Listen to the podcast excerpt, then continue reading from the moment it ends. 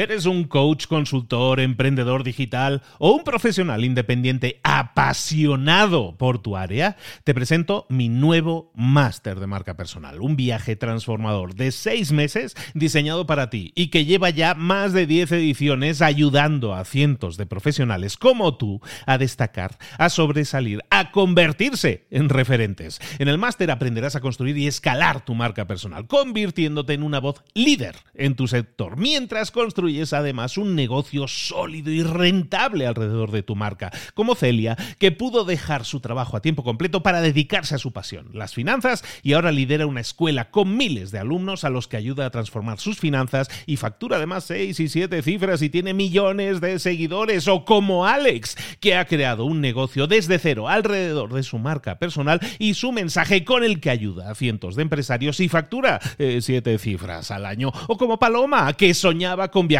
por el mundo y que ahora vive como nómada digital con cientos de miles de seguidores y más de 17.000 alumnos. Gracias al máster, su sueño pasó de ser una idea a una realidad rentable y reconocida. Este es el momento de que tú también dejes tu huella, de influir y de vivir por fin de tu pasión. Visita librosparaemprendedores.net barra marca y descubre muchas más historias de éxito de gente que confió en nuestro método. En junio comenzamos además la nueva generación y añadimos más novedades, más servicios y más soporte que nunca. Únete a la élite de profesionales que ya están cambiando sus vidas. ¿Estás listo? ¿Estás lista para desarrollar tu marca personal y ser nuestra próxima historia de éxito? Pues visita librosparaemprendedores.net barra marca y comencemos. ¿Te gustaría saber cómo mejorar la calidad de tu empresa? ¿Te gustaría saber cómo vender más? ¿Cómo satisfacer a tus clientes? ¿Cómo hacer que tu equipo, tu gente, tu empresa genere más buen rollo, trabaje mejor, proponga, sea proactiva. Para todo eso, tienes que centrarte en el ingrediente indispensable en toda empresa. Ese ingrediente no es otro que la calidad. Y eso es lo que vamos a ver hoy aquí. En el libro completo, no es un resumen, te lo voy a leer enterito, el libro. Es el libro se llama El fabricante de helados, está escrito por un señor que se llama Subir Chowdhury es un libro editado en el año 2005 y que te voy a leer íntegro en el episodio más largo, grabado nunca, de libros para emprendedores. Sin más, comenzamos.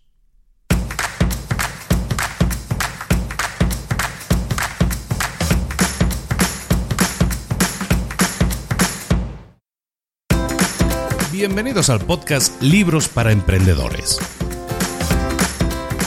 para alcanzar el éxito en cualquier negocio que quieras emprender, debes formarte, debes estudiar, aprender para emprender. Y para ello, no hay nada mejor que un libro. En el podcast Libros para Emprendedores te ayudamos de tres maneras. Primero, seleccionando los mejores libros del mercado para ayudarte a emprender, a mejorar en tu emprendimiento. Segundo, te ofrecemos gratis un resumen de los puntos más valiosos explicados en cada libro. Y tercero, te damos finalmente pasos a seguir para poner en práctica todas esas lecciones aprendidas y así poder acortar tu camino hacia el éxito ya sea marketing, ventas, liderazgo, emprendimientos, mentalización, eh, vamos a analizar lo mejor de lo mejor, de los mejores libros del mercado y te lo vamos a dar todo bien masticadito y listo para ser aplicado. Soy Luis Ramos, empresario y emprendedor, y voy a acompañarte, si me lo permites, en este camino. Sin más, comenzamos.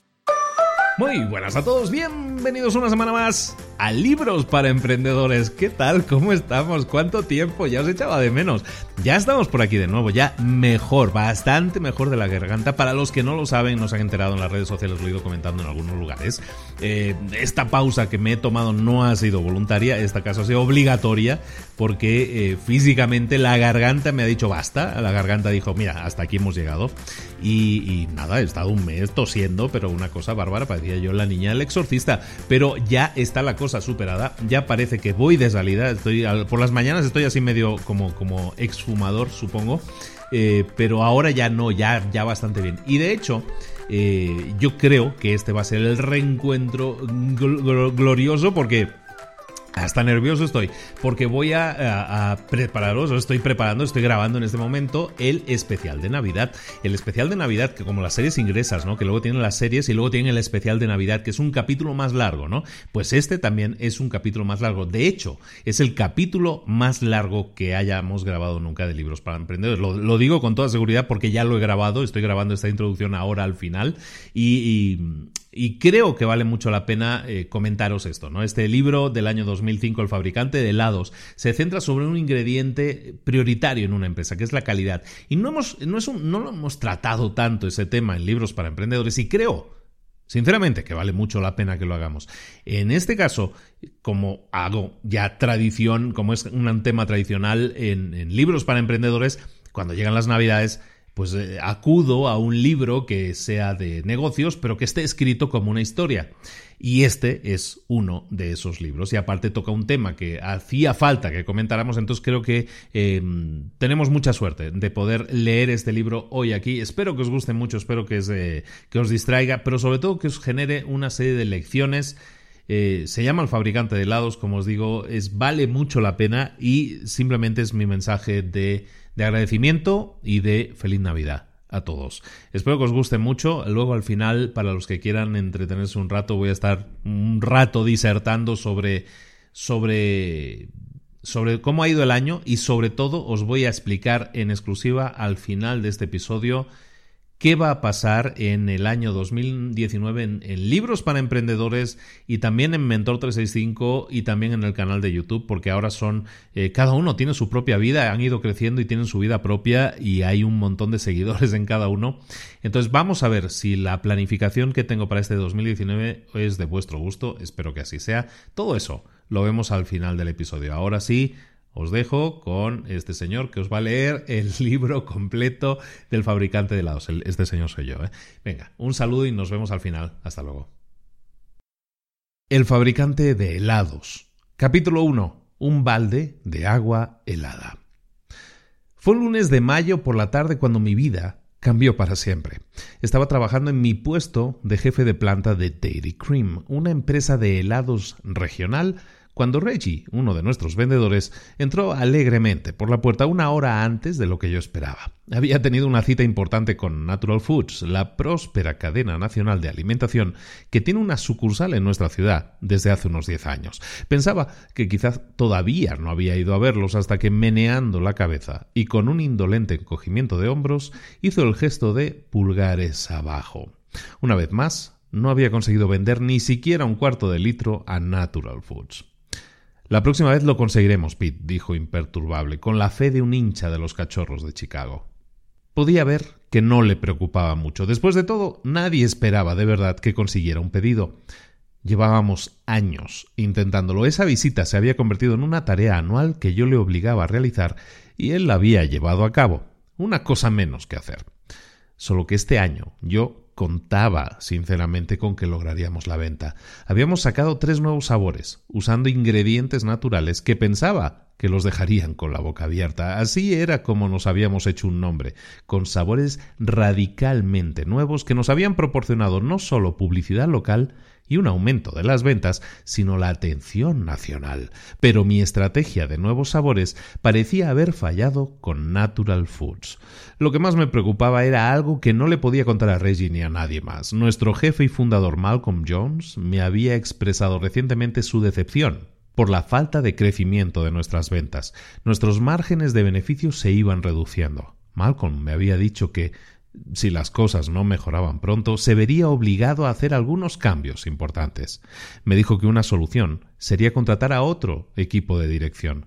También dio a entender que quizás se viera obligado a vender la fábrica a una empresa nacional o borrarla por completo del mapa, vendiendo el solar a un promotor inmobiliario. No me importa lo que tengas que hacer para dar la vuelta a la situación, Pete, pero hazlo. La responsabilidad es tuya. Con la expansión urbana extendiéndose más allá de la autopista que rodeaba la ciudad, no me cabía ninguna duda de que Malcolm podría sacar más dinero vendiendo el solar a una inmobiliaria que manteniendo la empresa con los ingresos actuales. De todos modos, tanto en un caso como en el otro, yo me quedaría sin trabajo.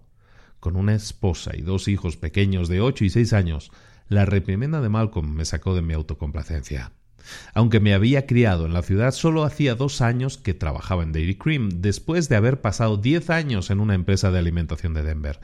Me parecía que nuestra familia solo acababa de instalarse. Mi esposa Jean había conseguido un trabajo en una sucursal bancaria y nuestro hijo y nuestra hija tenían cada vez más amigos en el vecindario. Pero era del todo imposible que pudiéramos pagar la hipoteca y todos los demás gastos solo con el salario de Jean. Además, si fracasaba en Dairy Cream, ¿qué haría? No era necesariamente el tipo más listo de la ciudad, pero me dedicaba en cuerpo y alma al trabajo. Había implantado una serie de iniciativas de dirección y programas para subir la moral de los empleados, con el fin de mejorar los procesos de fabricación y aumentar la producción. Pero últimamente nada parecía dar resultado. Nuestros helados no atraían a los compradores de la gama alta, pero tampoco podían competir con las marcas de precios bajos. Estábamos atrapados en medio y nos estrujaban por ambos lados. Nunca antes había fracasado en mi trabajo, pero estaba empezando a quedarme sin respuestas. Me preguntaba, preocupado, ¿qué podía hacer para cambiar mi suerte? ¿Qué pasaría con toda la gente a mis órdenes si Malcolm vendía la empresa o el solar? Aquella mañana acariciaba la esperanza de que Natural Foods fuera nuestra salvadora. Sabía que si podíamos vender nuestra marca, aunque solo fuera a una sucursal de su cadena, nuestras cifras de ventas aumentarían de forma importante. Vendían tanto que nos arrastrarían con ellos. Y también, claro, sería una cabeza de puente para tratar de conseguir la cuenta de toda la cadena, lo cual multiplicaría muchas veces nuestros modestos beneficios de la noche a la mañana. Además, como Natural Foods tenía fama de ofrecer productos de alta calidad y un servicio al cliente de primera categoría, el hecho de que nos eligieran sería interpretado por los otros detallistas como que nos habíamos ganado el sello de aprobación del juez más severo del sector alimentario y eso nos traería más contratos. Así que eh, cuando Reggie volvió y me dijo que Natural Foods había vuelto a decirnos ni hablar, después de una breve conversación de apenas diez minutos con su comprador, mi ánimo cayó por los suelos o más abajo. Reggie me explicó que apenas había pronunciado las primeras palabras cuando el comprador empezó a hacerle preguntas que no supo cómo contestar. ¿Como cuáles? Como cuál era la densidad de nuestros helados, el porcentaje de aditivos en peso y volumen, el índice de éxito de nuestros envases. ¿El índice de éxito de nuestros envases? A, a eso me refiero, dijo Reggie. Nunca me habían hecho una pregunta así. Me quedé atónito. ¿Cómo podía Natural Foods tomar la decisión de vender o no vender nuestros helados basándose en unas preguntas tan crípticas? Sin embargo, mi decepción no tardó en convertirse en determinación. No podía perder esa cuenta. Años atrás había conocido a uno de los jefazos de la empresa. Maldita sea. Iría yo mismo a tratar de convencerlos. Aunque tenía programada una reunión con nuestro director de calidad, me quité las gafas de protección y la bata del laboratorio, me puse la chaqueta, cogí las llaves antes incluso de darme cuenta de lo que estaba haciendo.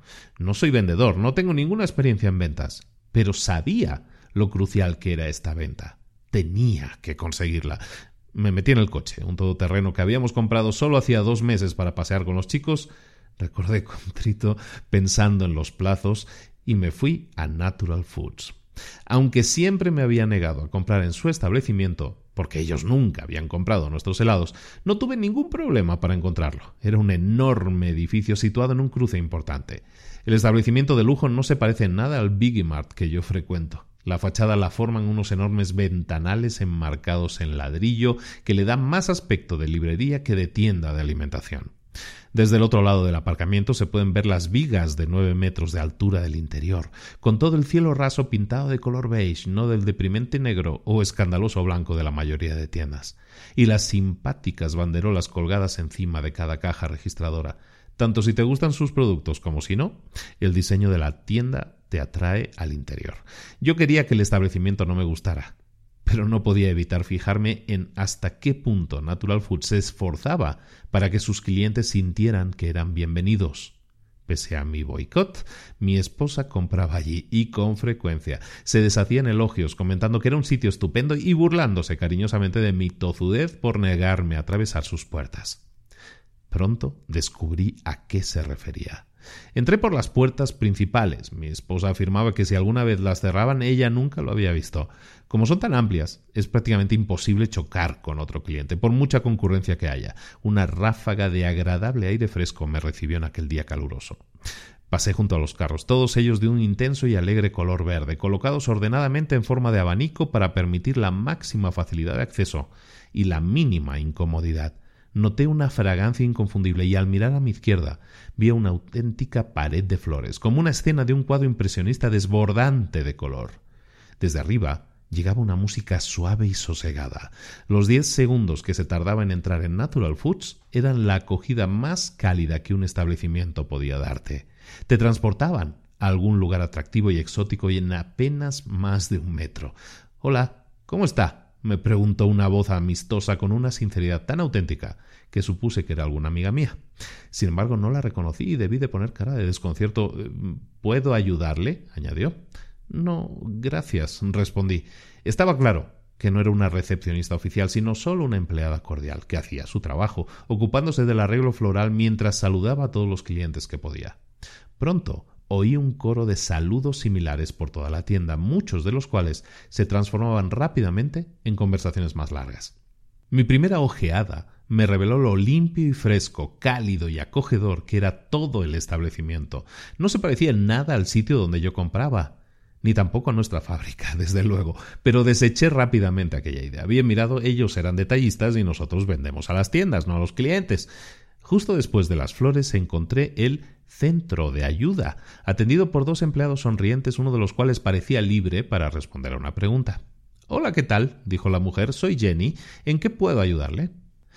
Estaba seguro de que al salir del coche tenía una cara decididamente malhumorada, pero descubrí que me era imposible mantener esa expresión ante una sonrisa tan cordial. Había salido de la fábrica con tantas prisas que no recordaba el nombre del comprador con el que Reggie había hablado, pero sí que recordaba que uno de los vecinos de mis padres había conseguido un puesto directivo en Natural Foods hacía unos años y decidí hacer mi primer intento con él.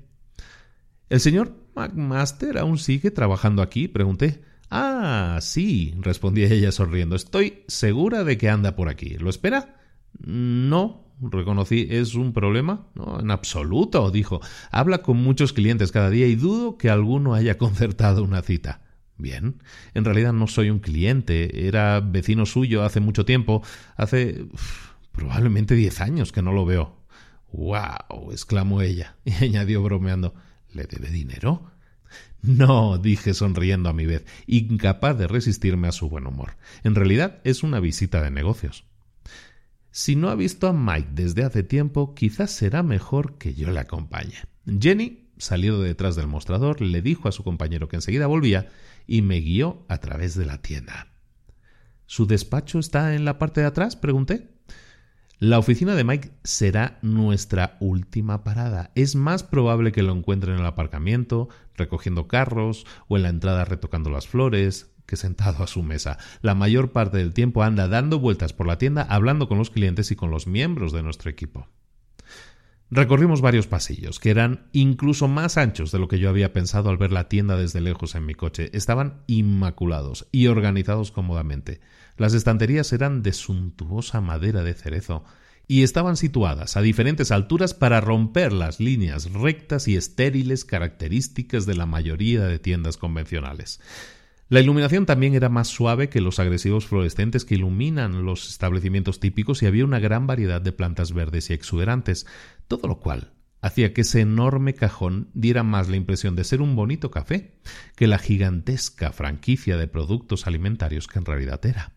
Sin embargo, lo que más me llamó la atención fue el número de empleados con quienes nos cruzamos docenas fácilmente, reabasteciendo las estanterías, organizando exhibidores imaginativos con otros empleados, hablando con los clientes. Estaba claro que en lugar de pensar que las preguntas de los clientes eran una molestia, esa era la parte de su trabajo que preferían. Jenny encontró a Mike atendiendo a una clienta en la sección de pasta. Hablando con ella, de la enorme selección disponible. Era claramente más viejo de lo que yo recordaba, pero había envejecido bien, y todavía era esbelto y dinámico y conservaba la misma chispa alegre en los ojos. Mike le estaba haciendo a la clienta una serie de detalladas preguntas para determinar exactamente qué clase de comida pensaba preparar y qué pasta y salsa serían las mejores para sus propósitos. Con un gesto nos pidió que esperáramos un momento. Luego le hizo a la clienta unas cuantas preguntas más sobre la frecuencia con que visitaba Natural Foods, ella dijo que cada semana, lo que más le gustaba, la selección y el servicio, y lo que pensaba que podían mejorar. Pues, respondió la clienta, es difícil de decir, vengo muy a menudo y me encanta. Supongo que sería útil si tuvieran una especie de tarjeta o hoja de información de los productos para que no tuviera que preguntarle a alguien como usted cada vez que tenga una duda. Señora Trax, hablar con nuestros clientes es siempre un placer, pero ha tenido una idea estupenda. Veré qué puedo hacer. Gracias. Y por favor llámeme Samantha. De acuerdo, Samantha. Gracias por visitar nuestra tienda. Cuando se volvió hacia nosotros dijo eh, veamos, tú debes de ser Peter, el hijo de Frank del Vecchio, ¿verdad? Sí, respondí tendiéndole la mano. Tiene una memoria asombrosa. La última vez que le vi acababa de volver de la universidad y llevaba el pelo largo y gafas. Él se echó a reír. Y yo debía de tener 35 años, algo de pelo y no necesitaba gafas. Le dio las gracias a Jenny por su ayuda. Es estupendo verte de nuevo, Peter. ¿Qué tal un café? Estupendo, gracias. Y llámame Pete. Creo que la única que sigue llamándome Peter es mi madre. Y tú puedes llamarme Mike. De acuerdo, Mike. Mike me acompañó al café de la parte delantera de la tienda, un lugar bañado por el sol que entraba raudales por los ventanales, de cristales ligeramente ahumados, y encontró una mesa donde pudiéramos hablar. Una simpática camarera se acercó para tomar nota de lo que queríamos. ¿Tienen café latte? pregunté. Por supuesto, dijo la camarera. ¿Y tú, Mike? Que sean dos, Mónica. Gracias. Luego Mike se volvió hacia mí. Bien, ¿a qué debo el placer de tu visita? Lo primero de todo es estupendo volver a verte, le respondí, sintiéndome un poco avergonzado por no haber ido a verlo antes. Había olvidado qué vecino tan cordial era. Lo mismo digo, respondió, pero tengo la impresión de que no has venido hasta aquí solo para decirme hola. Su comentario me desarmó. Comprendí que debía estar acostumbrado a los vendedores y sus visitas. Tienes razón, le dije. Soy el supervisor de fábrica de Dairy Cream. Llevo ahí un par de años y desde hace mucho tiempo me muero por conseguir que compréis nuestros helados. Me acordé de que habías ayudado al fundador de Natural Foods a poner en marcha la cadena hace años antes de volver para instalarte aquí en la ciudad. Así que se me ocurrió venir a ver si seguías trabajando en la empresa. Pues ahora ya lo sabes, dijo abriendo los brazos. ¿De qué te ocupas ahora? le pregunté. Bueno, como estoy en Natural Foods desde el principio, elegí bien el momento, ascendí hasta llegar a vicepresidente de la empresa. Pero hace 10 años decidí que quería reducir mis horas de trabajo y mis viajes, así que le pedí a Glenn Goodwell, nuestro fundador, si podía colaborar para poner en marcha una sucursal en mi ciudad natal. Miró alrededor y ha ido muy bien. Así que eres el gerente de la sucursal. Sí, supongo que se podría decir así, dijo, aunque muchas de las ideas de gestión y decisiones son de la gente vestida de verde que has visto por toda la tienda. Entonces, ¿tú decides qué productos vendéis? Bien, mi opinión cuenta mucho, claro, aunque es el jefe de cada sección el que se encarga directamente. Creo que ya sé a dónde quieres llegar, Pete. Tengo que decirte que tu representante, em, Reggie, ¿verdad? Vino esta mañana y trató de convencer a Ike, nuestro encargado de la sección de helados, para que distribuyésemos Dairy Cream, pero me temo que no consiguió la venta. Lo sé, le dije, por eso decidí venir yo mismo. Pero ¿cómo sabes todo eso? Eh, por casualidad pasaba por la sección de alimentos congelados cuando ellos estaban hablando, explicó, así que me uní a la conversación. ¿Y cómo fue? pregunté. Quiero decir, sé que Regine no consiguió el pedido, pero ¿por qué exactamente tu comprador decidió que no se interesaban los productos de Dairy Cream? Lo único que sé es cómo acabó la cosa. Bueno, podría darte una serie de razones, eh, que cada semana vienen a vernos una docena de fabricantes de helados, que solo tenemos un espacio limitado en los congeladores, que la competencia cada vez es mayor y todo eso, pero dudo que te bastaran esas respuestas. No, tienes razón, es un sector duro por decirlo suavemente, pero, pero lo mismo pasa con muchos productos y muchos sectores. Francamente, todavía no lo entiendo. Creo que tenemos un producto estupendo y constantemente sacamos nuevos sabores y combinaciones. Hemos tenido un éxito enorme con el copo de coco y menta, por ejemplo. No puedo entender que compréis otras marcas y no hagáis ningún caso de la nuestra.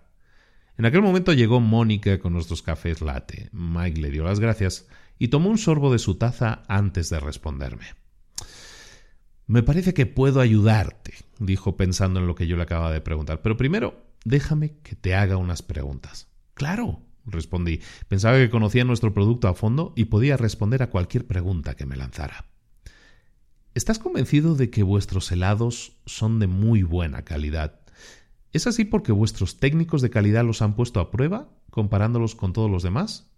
Exacto. Bueno, con la mayoría, le reconocí. Quizás no seamos los mejores de los mejores, pero nuestra calidad es mucho más alta que la mayoría de marcas, y en general usamos ingredientes naturales.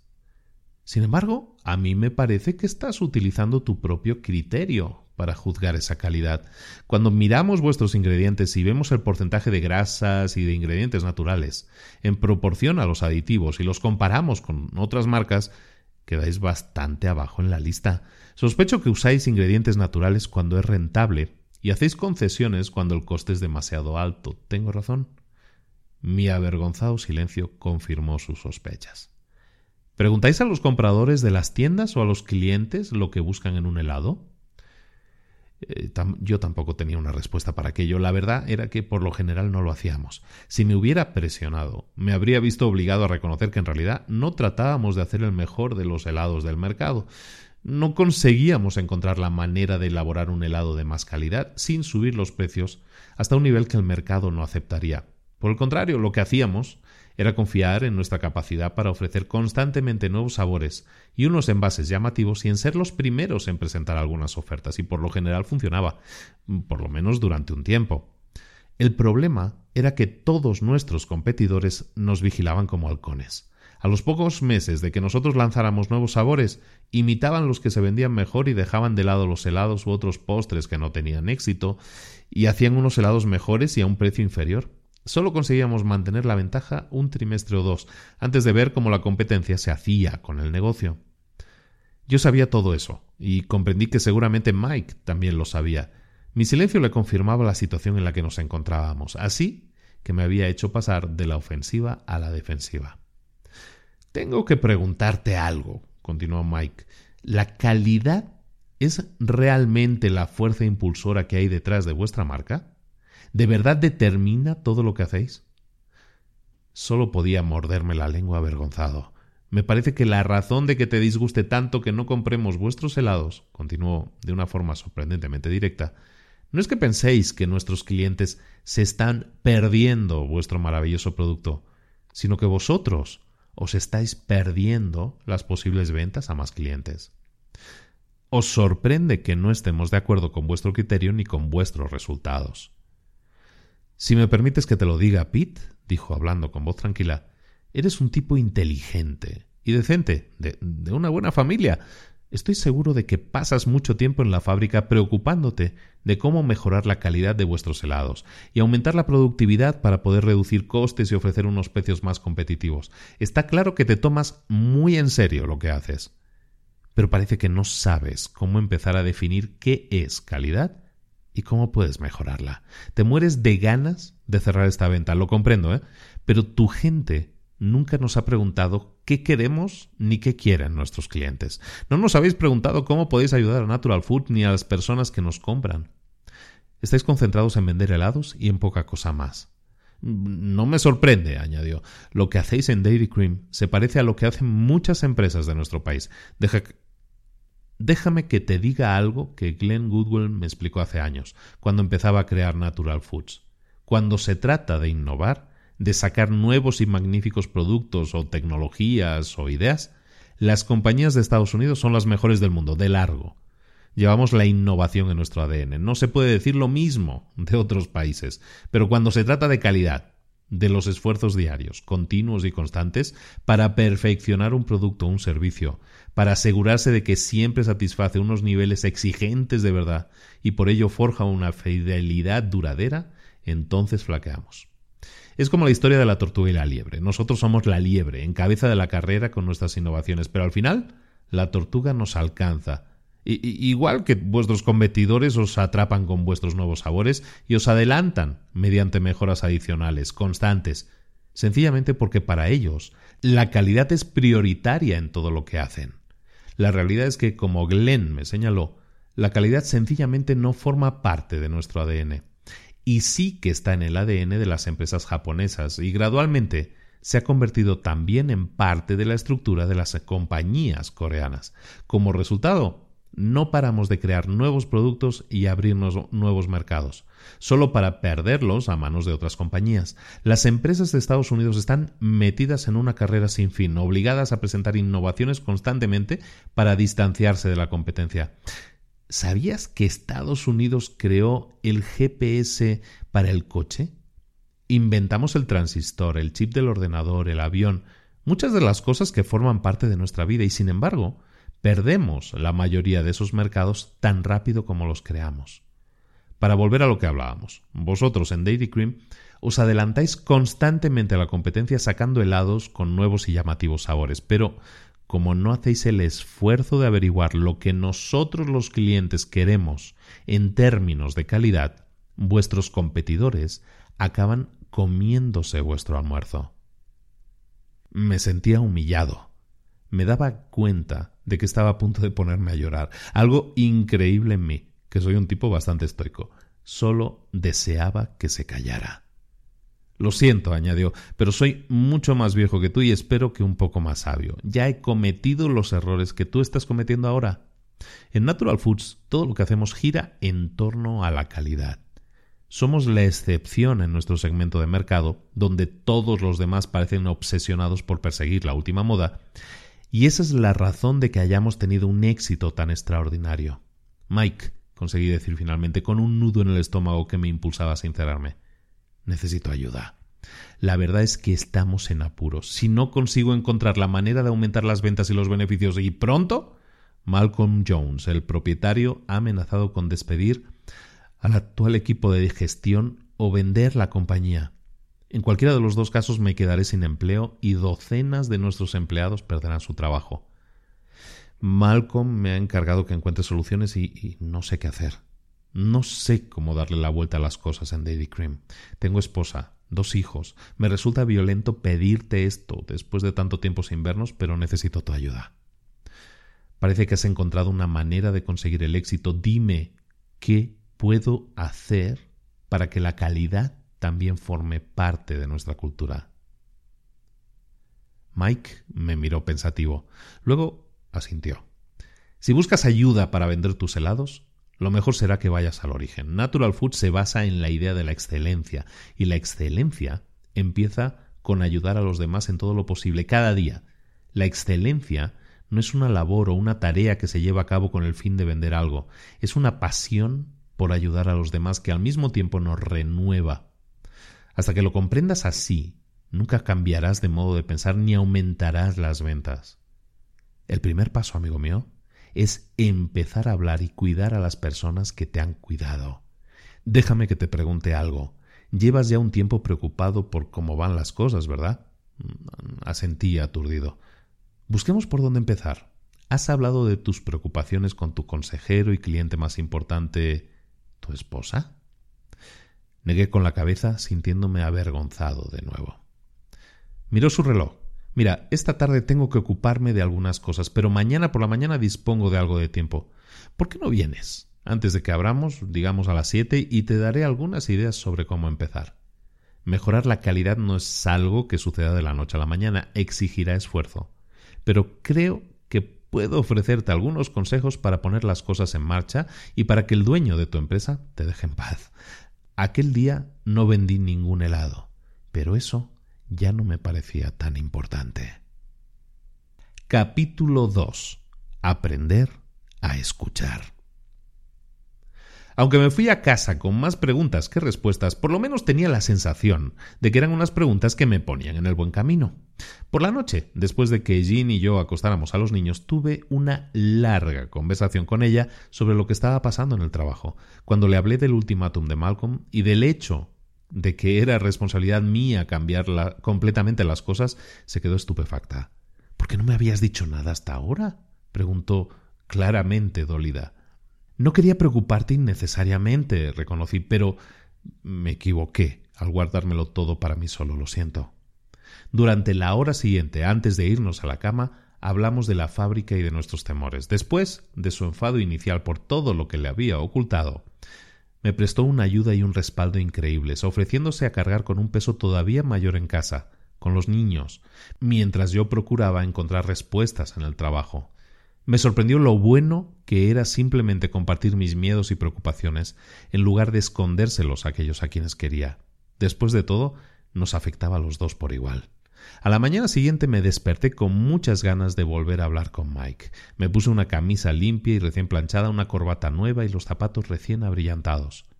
Por alguna razón, percibía que Mike notaría los detalles y los interpretaría como una señal de respeto tal como yo quería. Fui hasta Natural Foods en coche, con una actitud mental totalmente diferente de la del día anterior. En lugar de un pedido, lo que buscaba era consejo y confiaba respuestas. Encontré a Mike esperándome en la puerta. Al poco estábamos sentados en la misma mesa que el día anterior. Una camarera diferente llegó para anotar lo que queríamos. ¿Café latte, Mike? Por supuesto, Amy. Gracias. Pete, mm, ¿qué quieres tomar? Lo mismo. Mike parecía sinceramente contento de verme. Tienes mejor aspecto, más relajado, dijo con su estilo típicamente directo. Me siento mucho mejor. ¿Hablaste con tu esposa de tus problemas en la fábrica? Me eché a reír. ¿Cómo no iba a hacerlo después de nuestra conversación de ayer? ¿Y, cómo reaccionó? Bueno, se sorprendió de la situación en Dairy Cream, claro, pero me dio todo su apoyo, lo cual me hizo sentir muy bien. Bien, dijo Mike, bien por los dos. Ayer, cuando salí de aquí, me sentí avergonzado, le reconocí. Estaba dispuesto a dedicar medio día a vender una caja de helados a alguien relativamente desconocido, pero no a dedicar media hora a contarle a mi mujer lo que me preocupaba en el trabajo. Lo que todavía no comprendo, sin embargo, es qué conexión hay entre hablar con mi esposa y la calidad. Mike se quedó pensando un momento. Piensa en lo que hiciste. Mostraste respeto por la relación que tú y tu esposa habéis tenido durante estos años. Te tomaste el tiempo de expresarle tus sentimientos para que ella supiera qué te inquietaba. Le pediste su opinión, le demostraste que te importaba y que confiabas en ella. Sí, dije, y créeme, me alegro de haberlo hecho, pero ¿qué tiene eso que ver con vender helados? Eh, todo se reduce a cuidar de aquellos que nos importan, porque el negocio, cualquier negocio tiene que ver con las personas, las personas con quienes trabajamos y los clientes a quienes vendemos. Déjame explicarlo de esta manera, dijo Mike. Por la mañana, cuando me despierto, no me digo ¿cómo podemos hoy alcanzar la cifra de ventas en Natural Foods? Me pregunto ¿qué podemos hacer por las personas que han hecho tanto por nosotros? A veces cuando las ventas están un poco bajas hacia finales de mes y siento que yo y mis compañeros de equipo empezamos a preocuparnos, les digo, no nos preocupemos. Si no vamos a alcanzar el objetivo, lo mejor será que nos divirtamos y al hacerlo ganemos algunos puntos con nuestros clientes. Vamos a pasarlo bien. Y la primera vez que lo hicimos así, sucedió algo increíble. Fue fabuloso. Las cifras subieron. Superamos los objetivos.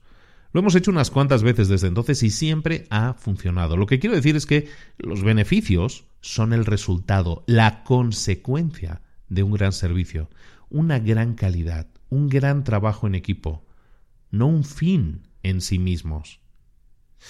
¿Pero qué relación tiene esto con la calidad? pregunté. Amy volvió con los cafés, Mike hizo una pausa. Eh, gracias, Amy. Tienen un aspecto estupendo. Bebí un sorbo. El café era delicioso, en efecto. Diversión y dinero, repitió Mike. ¿Cómo están relacionados? Excelente pregunta. Y nos lleva directamente a los cimientos que tienes que empezar a construir para que la calidad forme parte de todo lo que hagas. Bebió otro sorbo de café. Pete, ¿cuál es tu afición favorita? El golf, le respondí. ¿Con cuánta frecuencia juegas? Cada dos sábados, justo lo suficiente para fastidiarme todo el verano. Igual que yo, compañero, dijo riendo. ¿Y cuando juegas al golf, piensas en alguna otra cosa? No, si puedo evitarlo. En otras palabras, estás totalmente concentrado en lo que estás haciendo. Bien, déjame que te pregunte algo. ¿Qué es lo que te gusta del golf? Una mañana de sábado estupenda, estar con mis amigos, disfrutar del aire libre, un poco de competencia amistosa, que podría no gustarme. Está claro que te apasiona, dijo Mike. Es estupendo, porque sin pasión nada es divertido. No importa si lo que te gusta es jugar al golf o coleccionar sellos, la jardinería o restaurar coches antiguos. Si no pones mucho de ti mismo en lo que sea, tampoco sacarás mucho. Amén, le dije. Lo que he observado es que casi siempre muchas personas se esfuerzan más en sus aficiones que en su trabajo. Dedican montones de tiempo, esfuerzo y energía a algo que les cuesta dinero solo porque les encanta. Es probable que la mayoría de días pases unos minutos en el despacho o en el coche pensando en tu último partido o en lo que acabas de aprender o en alguna nueva técnica sobre lo que has leído o en el nuevo campo donde tienes ganas de jugar durante las vacaciones. Me eché a reír, culpable de todos los cargos. Déjame que te cuente un secreto. Tus empleados hacen lo mismo, ponen sus aficiones por delante de su trabajo. Bien, pero ¿ese es un problema? Pregunté, defendiendo a la gente que trabajaba a mis órdenes. Quiero decir, mientras no afecte a su trabajo. En absoluto, respondió Mike, pero lo que quiero decir es esto. Si quieres dar un vuelco a la situación de tu empresa, es necesario que consigas que tus empleados se entreguen a su trabajo igual que se entregan a sus aficiones. ¿Cómo se hace? Tiene que empezar arriba del todo, contigo. No pude menos de sorprenderme por cómo sonaba la observación de Mike. Tenía todo el sentido del mundo. Necesitaba encontrar un medio de hacer que nuestros empleados se entregaran a su trabajo con tanto entusiasmo como a, sus aficiones. Bien, le dije a mi recién encontrado mentor. Así que antes de crear una cultura de calidad en Dairy Cream es preciso que encuentre la manera de motivar mejor a nuestra fuerza laboral. Pero ¿cómo lo hago? El primer paso, siguió Mike, es convertir lo que hacéis cada día por necesidad en algo que queréis hacer, algo que os encante hacer. Mira, esto es algo que siempre me ha sido muy útil, añadió, sacando una pequeña tarjeta plastificada de la cartera. Contenía unos versos de un poema de Robert Frost llamado Two Tramps in Mud Time, donde afirmaba que la meta del narrador en la vida era unir su afición y su vocación, igual que sus dos ojos se vuelven uno al mirar. Todos hemos conocido personas que realizan unas tareas al parecer poco agradecidas y que parecen pasárselo en grande, continuó Mike, como el tipo que reparte el correo en nuestro barrio y que siempre parece tener una sonrisa y un saludo cordial. Nuestro viejo cartero parecía odiar su trabajo y eso se notaba. El nuevo es una bendición del cielo. Un día le pregunté cómo se las arreglaba para estar siempre tan animado. Me dijo, verá, todos necesitan que les lleven el correo. La mayoría de personas, cuando faltan al trabajo, nadie se entera, pero si no se entregara el correo un solo día, todo el mundo se daría cuenta. El hecho es que somos importantes. Ayudamos a la gente en su vida de cada día. Y como sé que estoy ayudando a la gente, no puedo menos de disfrutar de lo que hago. De acuerdo, admití, pero la importancia de todos los trabajos no es tan evidente. Hazme caso, insistió Mike. Si tienes un trabajo, te necesitan. De lo contrario, tu puesto no existiría. No importa si eres jefe de planta o portero, todos tienen que ver lo valioso que es su trabajo para los que los rodean. ¿Crees que Amy creció soñando con servir café en una cafetería? ¿Es que Jenny, la mujer que conociste ayer, puso la mira en trabajar en un mostrador de información? No lo sé, pero me parece que no. Pero por la manera en que se entregan a su trabajo, dirías que sí. ¿Y por qué lo hacen? porque les hacemos ver claramente lo importantes que son para nuestros clientes y para Natural Foods. Valoramos sus aportaciones y opiniones. Las hacemos responsables y las animamos a que aporten algo. Y debido a eso, sus empleos son realmente una diversión. E encontrar maneras de fomentar esa clase de motivación forma parte de nuestra misión en Natural Foods. Sobre el papel, su trabajo no es fascinante pero se puede conseguir que cualquier trabajo sea divertido y gratificante si les muestras a las personas que están aportando algo. Justo en estos momentos la moral está bastante baja en Daddy Cream, le reconocí, casi tan baja como las ventas del último trimestre. La gente se queja de la planta, de los compañeros, de los supervisores, de los otros departamentos. Mike hizo una mueca. Son problemas reales, Pete, no voy a mentirte. ¿Cuál crees que es la causa o las causas? ¿Las causas? pregunté. La gente no le coge manía a su trabajo y a sus compañeros sin ninguna razón. ¿Se quejan de algo en específico? De todo y de nada, me parece a mí. Supongo que piensan que no hay nada que puedan hacer para cambiar las cosas. Reconocí, sorprendido de mi golpe de intuición. ¿Cómo te aseguras de que tus empleados cuiden de vuestros clientes? pregunté.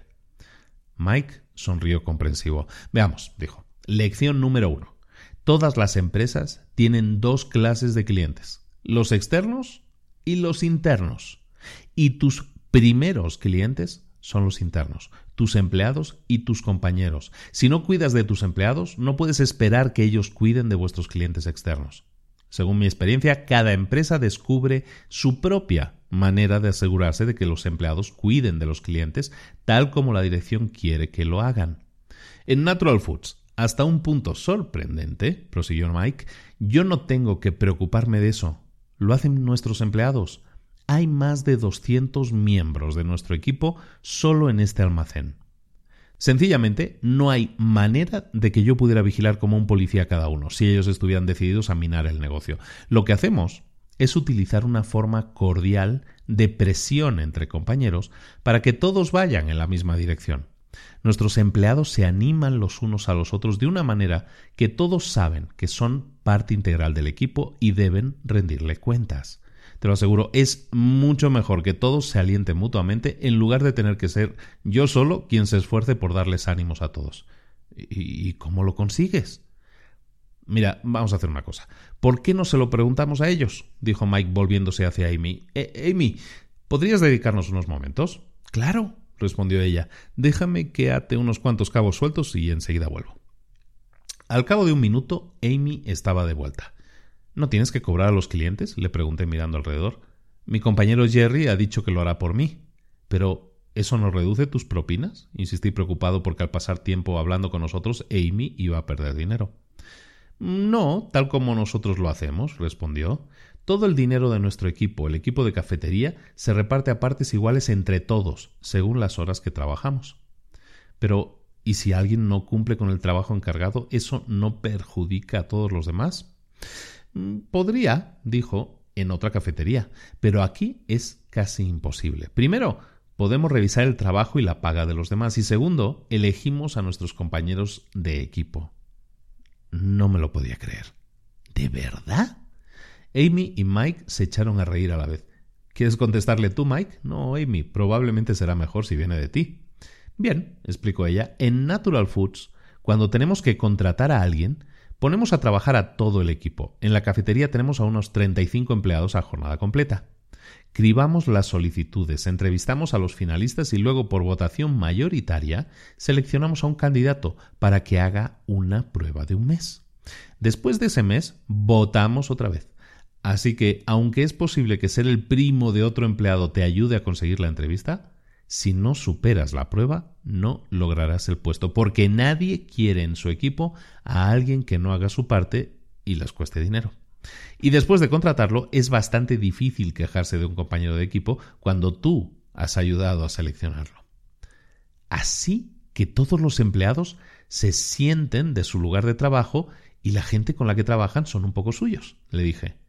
Exacto, respondió Mike. Cada equipo el equipo de productos frescos, el de charcutería, el de pan, tiene mucho poder para tomar sus propias decisiones. Déjenme darle un ejemplo, interrumpió Amy. La mayoría de clientes hacen toda la compra y luego vienen a tomarse un café o a comer algo, pero observamos que algunos vuelven a la tienda, compran algunas cosas más, las pagan y luego regresan a su mesa a comer. Entonces a alguien se le ocurrió la idea genial de que el personal de la cafetería hiciera de recadero para los clientes. Eso aumentó nuestras ventas en más de un 20% solo en el primer mes. Resulta que muchos clientes se sentían tentados a comprar más cosas, pero no les apetecía la idea de levantarse y dejar las bolsas. Pero con nosotros, para ayudarles, dijeron, claro, y nosotros podemos hacerlo más rápido porque sabemos dónde está cada cosa. Cuando cuentas con un equipo y una autonomía así, dijo Mike, te entregas a tu trabajo y lo conviertes en diversión. La cuestión es que si les das responsabilidad a los empleados y los tratas como la parte importante de tu negocio que son, responden. Dales las herramientas y la formación adecuadas, el estímulo y la compensación y ofréceles la oportunidad de ser oídos y su dedicación al trabajo y su entrega al negocio serán mayores. Hemos descubierto que cuando instauras el sistema acertado, los miembros del equipo se exigen mutuamente mucho más de lo que tú podrías exigirles. Y cuanto mejor tratamos a nuestros empleados, mejor tratan ellos a nuestros clientes. Nunca sucede lo contrario. Estos, Pete, son los cimientos de la calidad. Es la clase de ambiente en el cual la calidad puede arraigar y florecer. Y la calidad lo es todo. Eh, sentía una abrumadora urgencia por volver a mi propia fábrica para poner en práctica algunas de las ideas de Mike. Le di las gracias por su consejo y opiniones y a Amy por su tiempo y por café. ¿Y te importaría que volviera otra vez para que me hablaras un poco más de cómo se crea una cultura de la calidad? Será un placer, dijo Mike riendo. Llámame dentro de unos días y dime qué tal. ¿Te va todo? Añadió mientras yo me marchaba a toda prisa. Volví a la fábrica con más energía y entusiasmo del que recordaba haber sentido nunca. Mientras me iba acercando a la planta, unas cuantas cosas me saltaron a los ojos. Observé, como si fuera la primera vez, que no teníamos un letrero con el nombre de la compañía. No había ninguna indicación, en ningún lugar, ni siquiera de lo que fabricábamos. Cuando entré en la planta, un monótono murmullo de mediocridad pareció llenar el aire. Me golpeó como un olor repugnante después de pasar la mañana en Natural Foods. El segundo turno se estaba preparando para fichar. Les pedí que se reunieran unos minutos conmigo en el comedor antes de empezar a trabajar. Como les ofrecía tiempo extra, aceptaron rápidamente. Decidí reunirme con el primer turno cuando saliera quince minutos más tarde. Reuní también a todos los empleados de oficina que pude, dejando solo los indispensables para contestar al teléfono. Como solo disponía de unos minutos, fui derecho al grano. He decidido poner las cartas boca arriba, les dije. Eso pareció captar su atención de inmediato. Estamos contra las cuerdas. Me han dicho que si no empezamos a vender más helados, van a vender Dairy Cream. Si eso sucede, quién sabe cuál será nuestro último día de paga. Y eso me incluye a mí. Mis palabras borraron la expresión despreocupada de sus caras. Varios se inclinaron hacia adelante. ¿Cuándo lo has sabido? preguntó uno de los mezcladores. Hace un par de semanas, contesté. No estaba seguro de si decíroslo o no, pero comprendí que todos estamos metidos en esto. Saldremos a flote o nos hundiremos como un equipo, tanto si nos gusta como si no. Las preguntas empezaron a brotar. ¿Qué cantidad adicional de helados necesitábamos vender? ¿Cuándo se tomaría la decisión? ¿Por qué era culpa de los empleados que el helado no se vendiera? Cuando se agotaron las preguntas, les expliqué que no estaba seguro de cuántos más teníamos que vender y para cuándo. Eso lo, decidiría el señor Jones. Pero, añadí, ¿por qué dejarlo en manos de la suerte? Todos tenemos cuentas que pagar y familias que alimentar. Sí, son nuestros representantes los que tienen que vender el producto, pero somos los otros los que tenemos que darles el mejor producto posible para que lo vendan. En estos momentos quiero averiguar dónde estamos, en vuestra opinión, y qué podemos hacer para que Dairy Cream sea una compañía mejor. Para empezar, ¿Qué opináis del trabajo que hacemos ahora? Se oyeron muchos murmullos. Hoy podría ser mejor, supongo, y la verdad es que no había pensado en eso. Antes de interrumpir el barullo, ¿cuántos pensáis que tenemos el mejor helado del mercado? No se levantó ni una mano. ¿A cuántos les encanta trabajar aquí? De nuevo, recorrí la sala con la mirada, pero nadie levantó la mano. Está bien, dije. Antes me hubiera puesto furioso ante su sinceridad, pero recordé algo que Mike me había dicho. Cualquier información es buena. Hemos identificado dos de nuestros mayores problemas. No fabricamos los mejores helados y a la gente no le gusta trabajar aquí. Veamos. ¿Cómo podemos arreglarlo? Se produjo un silencio. Nadie se atrevía a hablar. Hice un nuevo intento. ¿Qué podemos hacer para mejorar nuestros productos? ¿Cómo podemos hacer que este sea un lugar mejor para trabajar? De nuevo nadie dijo nada.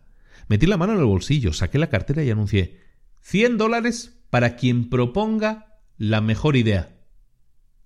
Bueno, dijo Julie, una joven seria, nos iría bien tener más luz. En algunas partes de la planta está demasiado oscuro. No se ve bien lo que estás haciendo y no puedes apreciar la textura del helado. De acuerdo, dije.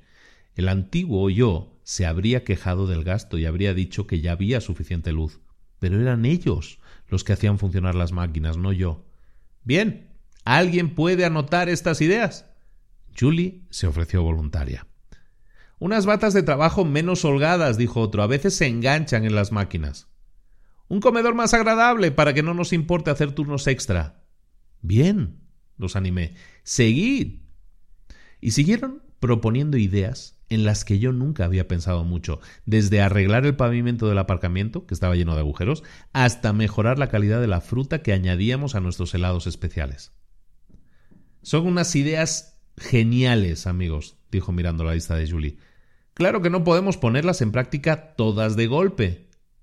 Claro, repitió sarcástico Kevin, el cínico de la compañía, despertando unas cuantas risas. Pero voy a ver qué puedo hacer de inmediato. Bien. ¿Y quién se lleva los cien dólares? preguntó Kevin. Me había olvidado del dinero. Todos. Cogedlos y gastadlos en un buen almuerzo. Kevin cogió el billete nuevo que puse encima de la mesa. Anda, pues por una vez vamos a comer gratis. Capítulo 3. El secreto de Leo. En los días que siguieron a mi reunión con los empleados tuve tiempo para averiguar qué había pasado exactamente para que cambiara mi manera de pensar. Sin decirlo, Mike me había desafiado a reconsiderar cómo dirigía a las personas que tenía a mi mando. Por mucho que tratara de negarlo, él tenía razón. Yo tenía la costumbre de decidir simplemente lo que debían hacer en lugar de escuchar lo que ellos tenían que decir y luego satisfacer sus necesidades. Comprendí que no era algo sin importancia, era clave para hacer que la calidad formara parte de la manera en que trabajábamos. Igual que muchos directivos, según Mike, yo también culpaba a nuestros empleados o a nuestra vieja maquinaria de la falta de concentración de la empresa en la calidad, pero comprendí que la calidad empieza por un liderazgo fuerte. Empieza porque yo escuché más atentamente a los trabajadores y los clientes. Y reconocí que lo que era verdad en el trabajo también lo era en casa.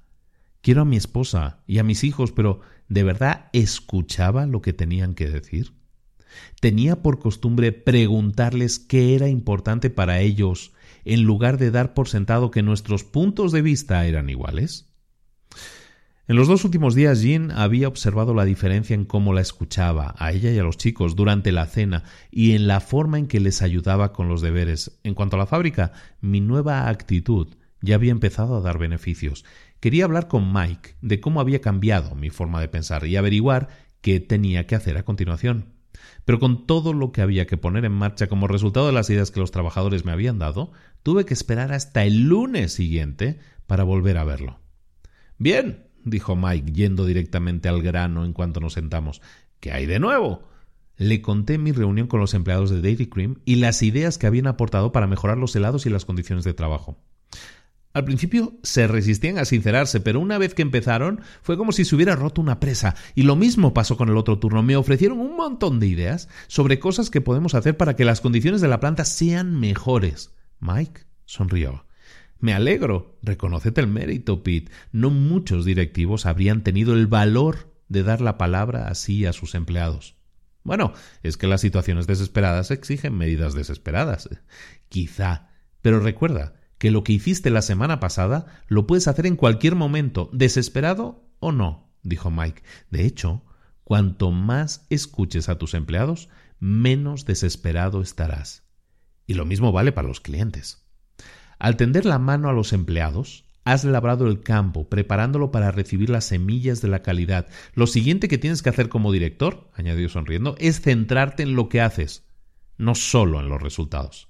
¿Qué quieres decir? Como te dije cuando hablamos la última vez, cuando me concentro únicamente en los resultados, en los beneficios de la tienda, no nos va tan bien. Pero cuando me concentro en ayudar a la gente, nos superamos. Déjame que te lo explique en términos de golf. En una ocasión le preguntaron a Jack Nicklaus, uno de los jugadores de golf más grandes de todos los tiempos, con cuánta frecuencia miraba el tablero para ver su puntuación y la de sus contrincantes durante un torneo. Respondió que no la miraba nunca hasta el último día. ¿Por qué? Porque si piensas en tu puntuación, perderás la concentración que necesitas para lograr una buena puntuación jugando bien. Mientras que si te centras en las cosas que tienes que hacer para lograr una buena puntuación, golpear bien, prestar atención al viento, la inclinación del green, la situación del banderín, la puntuación vendrá sola. Mike bebió un poco de café dejando que captara bien el sentido de lo que me decía. Eso mismo es lo que pienso yo de esta empresa, dijo. Si nos ocupamos de nuestra gente, nuestros clientes internos, y hacemos lo necesario para satisfacer a nuestros clientes externos, desde tener los productos que quieren hasta hacer que su experiencia en nuestras tiendas sea la mejor que podamos ofrecerles, los beneficios parecen venir solos.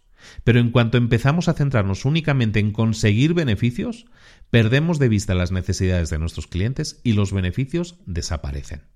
Bien, asentí. Supongo que tiene sentido. Tengo que centrarme en lo que hacemos para conseguir los resultados, no en los propios resultados. ¿Ok?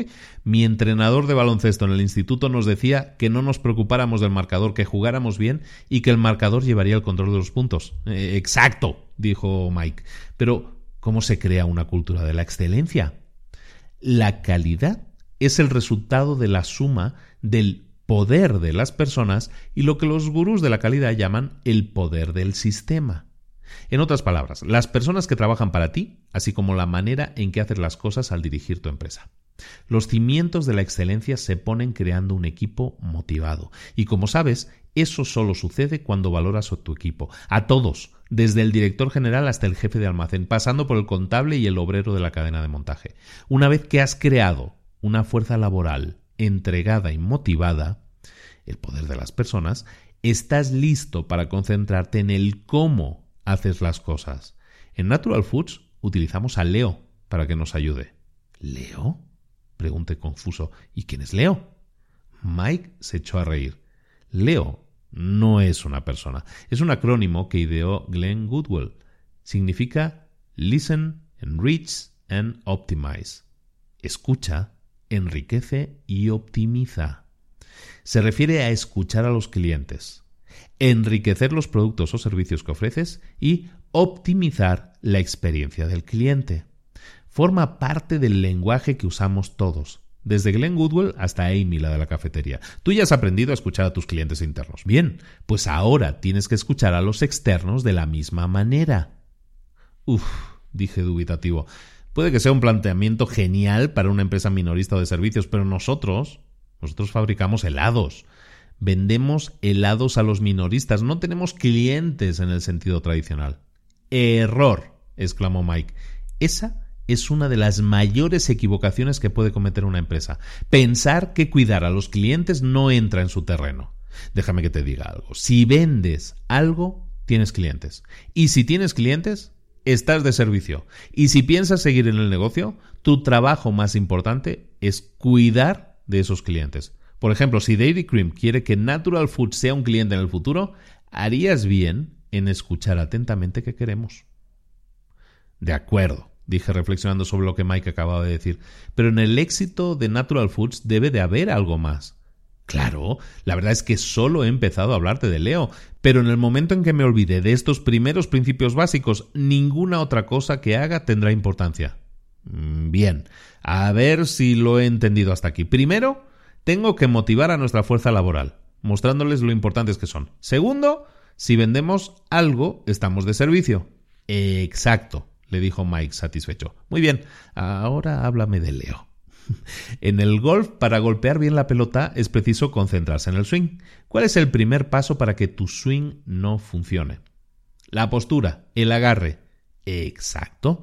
Si no coges bien el palo, o si no tienes los pies colocados como es debido, no vas a tener muchas posibilidades de golpear bien la pelota. Con Leo, el primer paso es escuchar.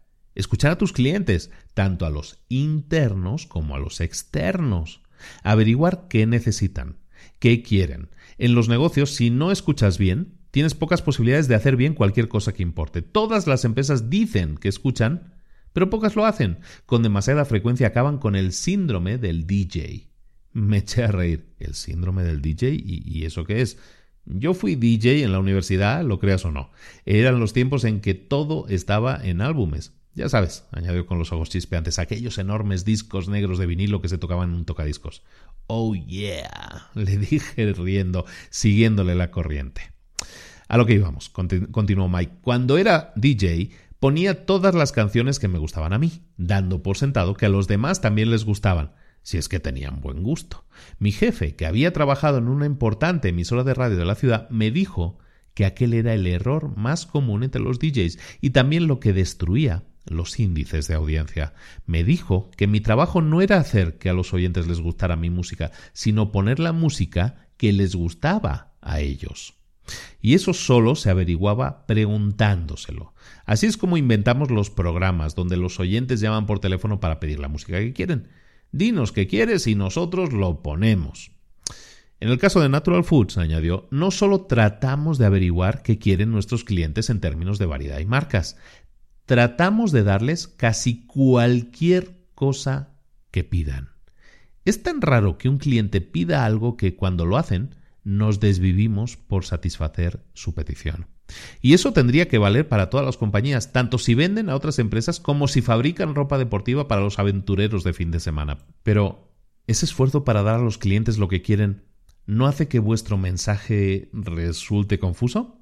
Natural Foods es conocida por vender comida sana y saludable sin conservantes ni aditivos, ¿no es así? Tenéis unos productos y alimentos preparados fantásticos, dije. Sin embargo, también vendéis carne de ternera y de cerdo, por no hablar de la cerveza.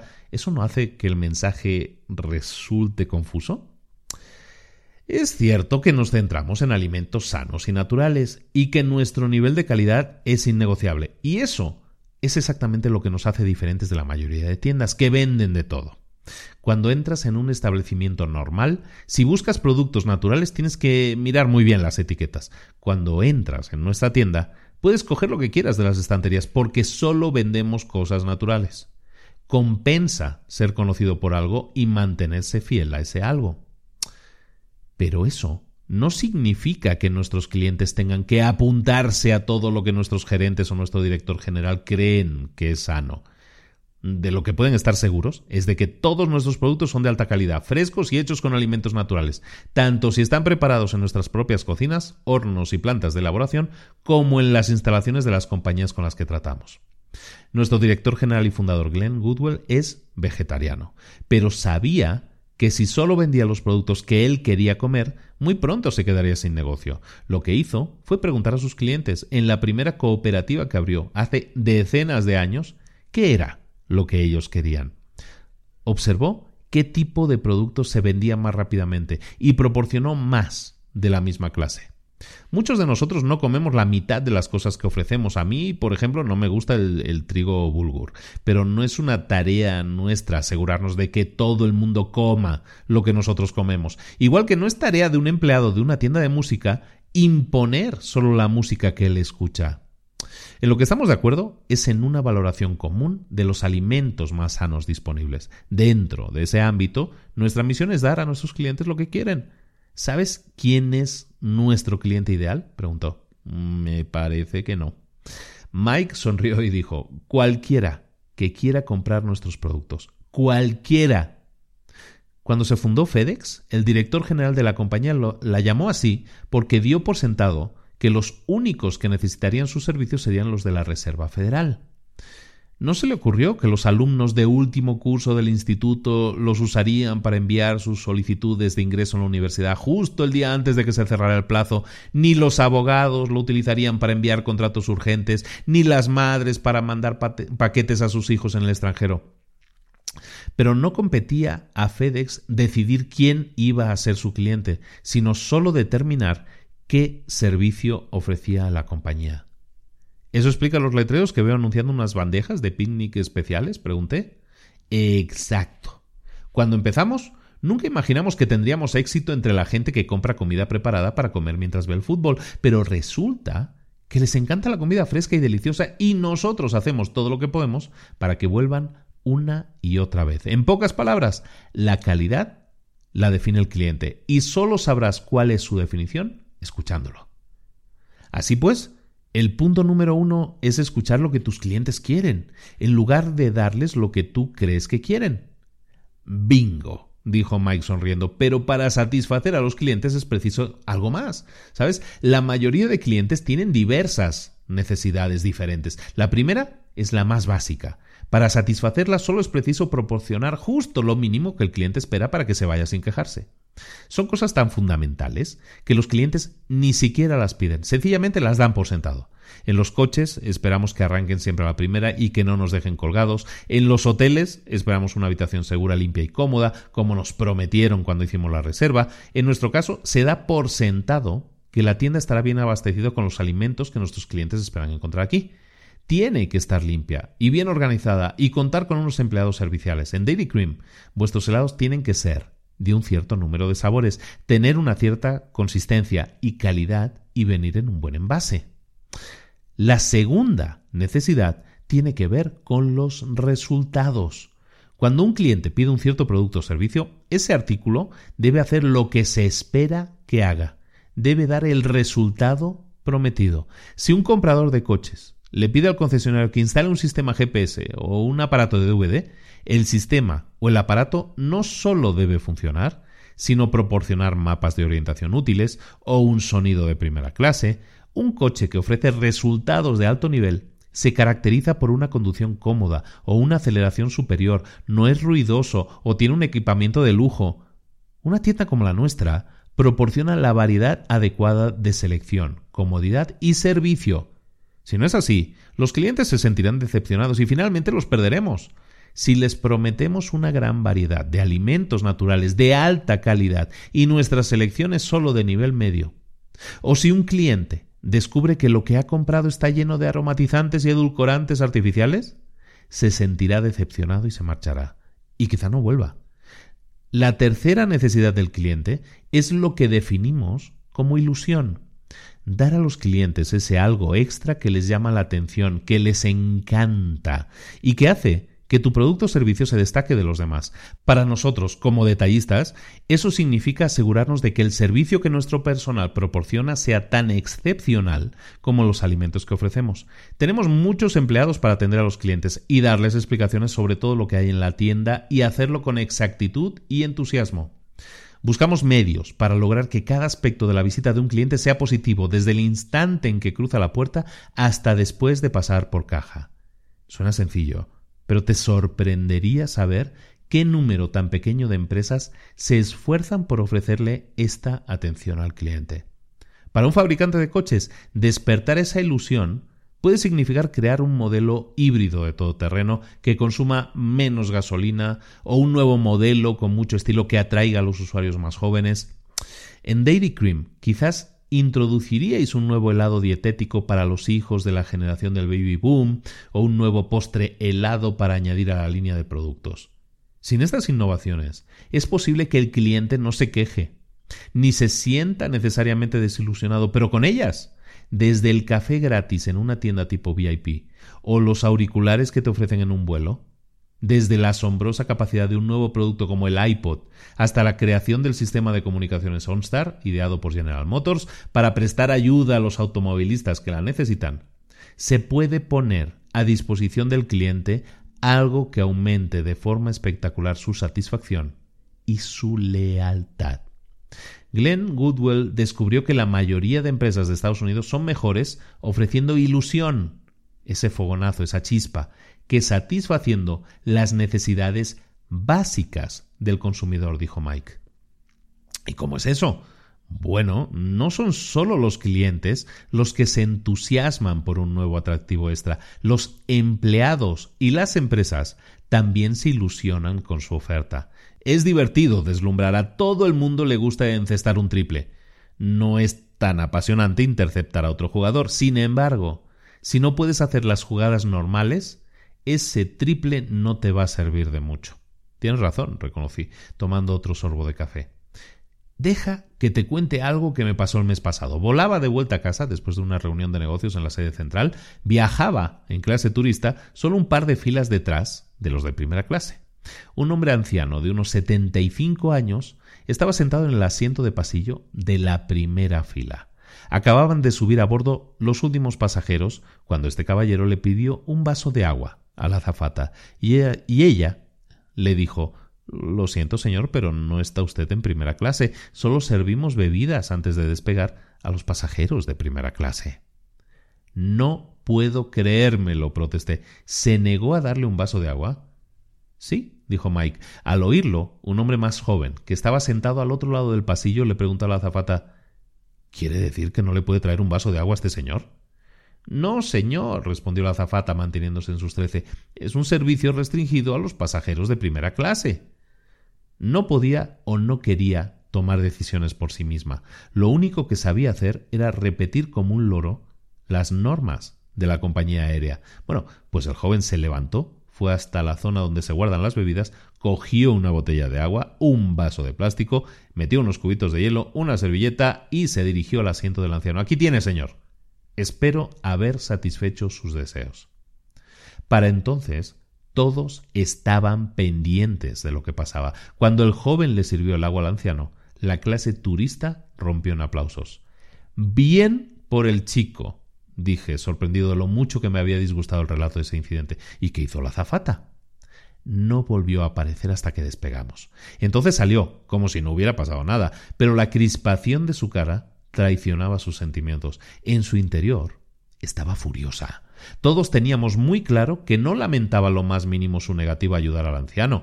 El mensaje que transmitía era que ni él ni ninguno de nosotros le importaba lo más mínimo, solo le irritaba haber quedado en evidencia delante de los pasajeros. No tenía ni idea de la primera norma de la empresa, la que dice que lo primero y más importante es el cliente. Es probable que nunca la tenga. Es un ejemplo perfecto de alguien sordo a los clientes. Y eso es cierto de muchas empresas. No escuchan a sus clientes. Vaya historia, dije. Pero la verdad es que plantea un problema. ¿Y si todos los pasajeros se ponen a pedir agua? Buena pregunta, dijo Mike. En Natural Foods les decimos a los empleados que manejen las excepciones de esta manera. Primero, si pueden, tienen que ayudar al cliente, pero al hacerlo deben informarle de que están haciendo algo especial. Pueden decirle Normalmente solo servimos bebidas a los clientes de primera clase antes de despegar, pero en su caso haré una excepción. Esto le hace saber al cliente que está recibiendo un trato especial y también informa a los demás de que no todos pueden pedir agua. En aquel vuelo a ninguno nos hubiera importado que no nos dieran un vaso de agua antes de despegar. Nos habría encantado ver que la azafata ayudaba al anciano. Piensa en lo que ese vaso de agua le cuesta a esa compañía aérea, añadió Mike. ¿Cinco centavos? ¿Diez? ¿Y cuánto le costó no dárselo? ¿Cuántos pasajeros de aquel vuelo habrán contado la historia a otros? Mira, yo mismo llevo un mes contándosela a todo el personal. ¿Cuántas personas harán lo imposible por no viajar con esa línea simplemente porque le negaron un vaso de agua a un pasajero? Me asombra el número de compañías que economizan en nimiedades y luego despilfarran el dinero a manos llenas, continuó. En Natural Foods, nuestra norma más importante es ayudar a la gente, ayudar a los clientes. Tanto da si fabricas coches o vendes comestibles si tu cliente es otra empresa o un consumidor. No puedes perder un cliente por negarte a hacer algo que te pide, en especial algo tan sencillo y barato como darle un vaso de agua. Pensé en el discurso de ventas que le había soldado a Mike la semana anterior y empecé a ver por qué había fracasado tan rotundamente. Como Mike me había señalado, yo no estaba pensando en lo que Natural Foods necesitaba y sin ninguna duda no pensaba en lo que sus clientes necesitaban. Pensaba en lo que nosotros necesitábamos. Sí, pensaba que teníamos un producto competitivo y de buena calidad, pero como Mike me dejó muy claro, la calidad la define el cliente. En este caso, Natural Foods, o más importante todavía, el usuario final, las personas que compraban y consumían nuestros helados. Y raras veces nuestra empresa se había preocupado de preguntarles siquiera qué querían. No escuchábamos. ¿Sabes? Dije, Pensando en todo esto, no puedo menos de sentirme abochornado por la manera en que te abordé. Pete, me abordaste de la misma manera que me aborda el 90% de las empresas de cualquier sector, como un vendedor. Y tengo que reconocerte algo, te mostraste más apasionado que la mayoría. Estaba claro que creías en tu producto y en tu gente y eso, eso es un buen comienzo. Pero estabas centrado totalmente en vosotros, en por qué yo tenía que compraros vuestros helados, en lugar de preguntarme qué quería qué creía que querían nuestros clientes y cómo podíais ayudarnos a proporcionárselo. Parece un cambio sin importancia, ¿eh? pero hay una enorme diferencia.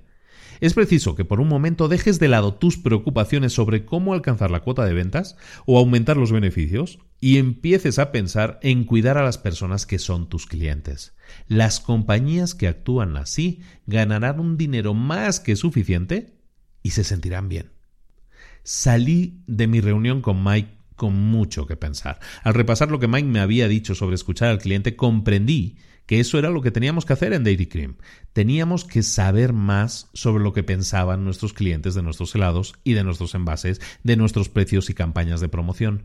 Tanto los restaurantes, las tiendas de 24 horas, las cadenas de alimentación y los concesionarios que trabajaban nuestra marca, como los consumidores finales, las personas que consumían nuestros helados, lo primero que hice en los días siguientes fue convocar una reunión de todos los vendedores. Sin embargo, en lugar de pedirles que vendieran más, la clase de discurso motivacional que sabía que esperaban, les pedí que hablaran con sus clientes, que averiguaran qué pensaban que hacíamos bien y qué hacíamos mal, dónde estábamos en comparación con otros fabricantes de helados en cuanto a calidad, precio o promociones y regalos, que les preguntaran qué podíamos hacer en su opinión para ayudarlos a vender más nuestra marca. Dedicamos más de una hora a revisar una lista que yo había preparado con el tipo de preguntas que debían hacer. Además, les animé a no quedarse solo en eso, sino a iniciar un diálogo sincero y continuado con los clientes, pidiéndoles su opinión y sus consejos sobre cómo podríamos ayudarlos. A continuación, con el consentimiento poco entusiasta del propietario, Malcolm Jones, contraté a una empresa de marketing para que organizara varios grupos de análisis con clientes normales para averiguar qué pensaban de nuestros helados y qué era lo que les gustaba más. Pero lo más inteligente que hice fue acudir a los empleados y pedirles que hablaran con sus amigos, vecinos, parientes, para descubrir qué esperaban y deseaban las personas con quienes estaban en contacto. Y una de las ideas, franquiciar tiendas de helados propias, especializadas en la gama alta, el estilo Ben Jerry, para grabar mejor nuestro nombre de marca y nuestros helados en los consumidores, me entusiasmo de verdad. Capítulo 4. No necesitamos un Steve Jobs. Cuando volví a ver a Mike una tarde, varias semanas después, le hablé de los progresos que habíamos hecho, poniendo en práctica la primera parte de Leo. Se alegró muchísimo. Enhorabuena, dijo sonriendo. Parece que estás haciendo lo acertado. En Natural Foods he averiguado que cuando escuchamos a los clientes como deberíamos, nos ayudan a orientarnos para satisfacer sus necesidades y deseos en cada momento. Bien mirado, ninguna empresa puede seguir haciendo lo mismo que hacía seis años atrás, eh, ni siquiera seis meses atrás. Pero no había que echar las campanas al vuelo, era preciso volver a la dura realidad. La verdad era que solo estaba dando los primeros pasos de un largo camino hacia la calidad en Dairy Cream y sabía que se me estaba acabando el tiempo. Bien, ¿y ahora qué? pregunté temiendo la respuesta. Mike sonrió de nuevo. ¿Listo para la siguiente lección? Por supuesto. De acuerdo.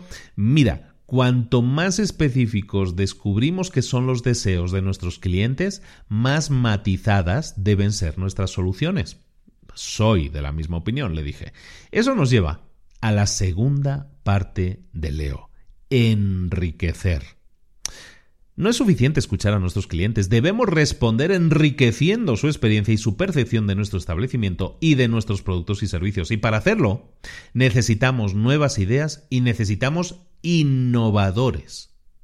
¿Cuántos innovadores se puede permitir una empresa? Pregunté, los Steve Jobs no son baratos. Eh, estoy seguro de que no. Pero nosotros vendemos productos alimentarios, respondió Mike. No necesitamos a un Steve Jobs. Necesitamos empleados y chicos de almacén y jefes de sección con los ojos bien abiertos y una cabeza que funcione. Y de eso va el primer paso de enriquecer. Comprender que esa actividad afecta a todo el mundo. Eh, acompáñame un momento, por favor, dijo poniéndose en pie. Fuimos al mostrador de información donde encontramos a Jenny, la misma que me había ayudado a encontrar a Mike en mi primera visita, charlando con un cliente. Cuando quedó libre, Mike le preguntó si podíamos hablar con ella. Jenny pidió a una de las cajeras que cubriera su puesto antes de unirse a nosotros. Pensando en lo raro que era conseguir el apoyo de una cajera para atender el puesto de información, le pregunté ¿E-, ¿Esto sucede con frecuencia? Buena pregunta, dijo Mike. ¿Jenny? Bueno, en una de las reuniones del personal, explicó hace ya tiempo, decidimos que todos teníamos que aprender a desempeñar una segunda tarea en la tienda, para que nos resultara más fácil sustituir a un compañero durante unos minutos o incluso un par de días si alguien tenía que ausentarse inesperadamente. De esa manera, todo sigue funcionando sin problemas, sin importar quién esté aquí. Y como resultado, hemos acabado confiando un poco más los unos en los otros, lo cual nos une más como equipo. Una gran idea, reconocí. De hecho, fue una idea de Jenny, dijo Mike. Natural Foods se levanta sobre mil grandes ideas. Y yo solo soy responsable de una docena como máximo. Como ya has descubierto, si quieres conseguir las mejores ideas, tienes que preguntar a tu gente. ¿Saben más que nadie sobre lo que hacen cada día. Oye, Mike, déjame que llame a Margot, dijo Jenny, para que pueda hablarle a Pete de las colas en las cajas. Unos momentos después vino Margot para hablar con nosotros. Por nuestras reuniones semanales de análisis de los grupos de los clientes, explicó Mike, averiguamos que una de las cosas más importantes para los clientes era la comodidad. Les importa tanto como la selección, el servicio y el precio, o puede que más. Así que decidimos servirles mejor reduciendo el tiempo necesario para pagar en las cajas. ¡Qué gran idea! exclamé. No hay nada que odie más que hacer cola. La idea fue de Margot, dijo presentándomela.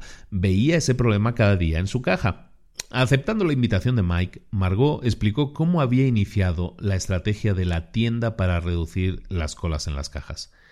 El año pasado fui a Las Vegas por primera vez en mi vida, dijo. Lo pasé de fábula, gané unos cuantos dólares. Pero lo más importante fue que aprendí mucho del negocio. Cuando estás en Las Vegas, nunca, jamás tienes que esperar a que quede libre una máquina tragaperras o una mesa de blackjack. Siempre hay una abierta esperándote. Si en un determinado momento se necesitan 10 mesas, siempre parece haber 12 disponibles. Así que se lo pregunté a uno de los jefes de sala y este me dijo, ¿por qué tendríamos que hacerle esperar? para apostar su dinero. Tenía sentido. Tanto si adoras Las Vegas como si la odias, no se puede negar que son los reyes en el servicio al cliente. Imagínate cómo sería Las Vegas si la dirigiera el departamento de vehículos a motor, dijo Mike. No volverías una segunda vez, jamás. Eh, triste pero cierto, dijo Margot. Como decía, en una de las reuniones, una semana después de volver de Las Vegas, pensé, ¿por qué tenemos que hacer esperar a los clientes que han comprado nuestros productos para darnos su dinero? Me parece que deberíamos tener muchas ganas de permitir que nos pagaran, no de hacerlos esperar.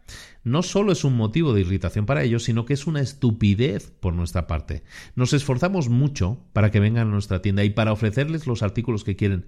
¿Por qué tenemos que estropearlo todo en el momento de pagar?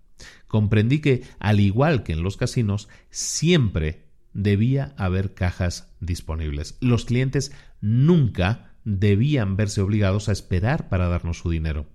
En nuestro equipo todos estuvimos de acuerdo, así que doblamos el número de cajas, primero hasta 10 y luego hasta 20. Y alguien propuso que las colocáramos en ángulo para que parecieran menos apabullantes y ocuparan menos espacio. Y gracias a otra propuesta de uno de los miembros del equipo, colocamos las cajas en el extremo más alejado de los ventanales, para que no se vieran al entrar. Así que ahora los clientes entran y se encuentran en lugar de las cajas con un deslumbrante despliegue de nuestros productos. Por añadidura, pasan junto a más productos para llegar a las cajas. Los artículos extra que cogen de camino compensan con creces los cambios que hicimos.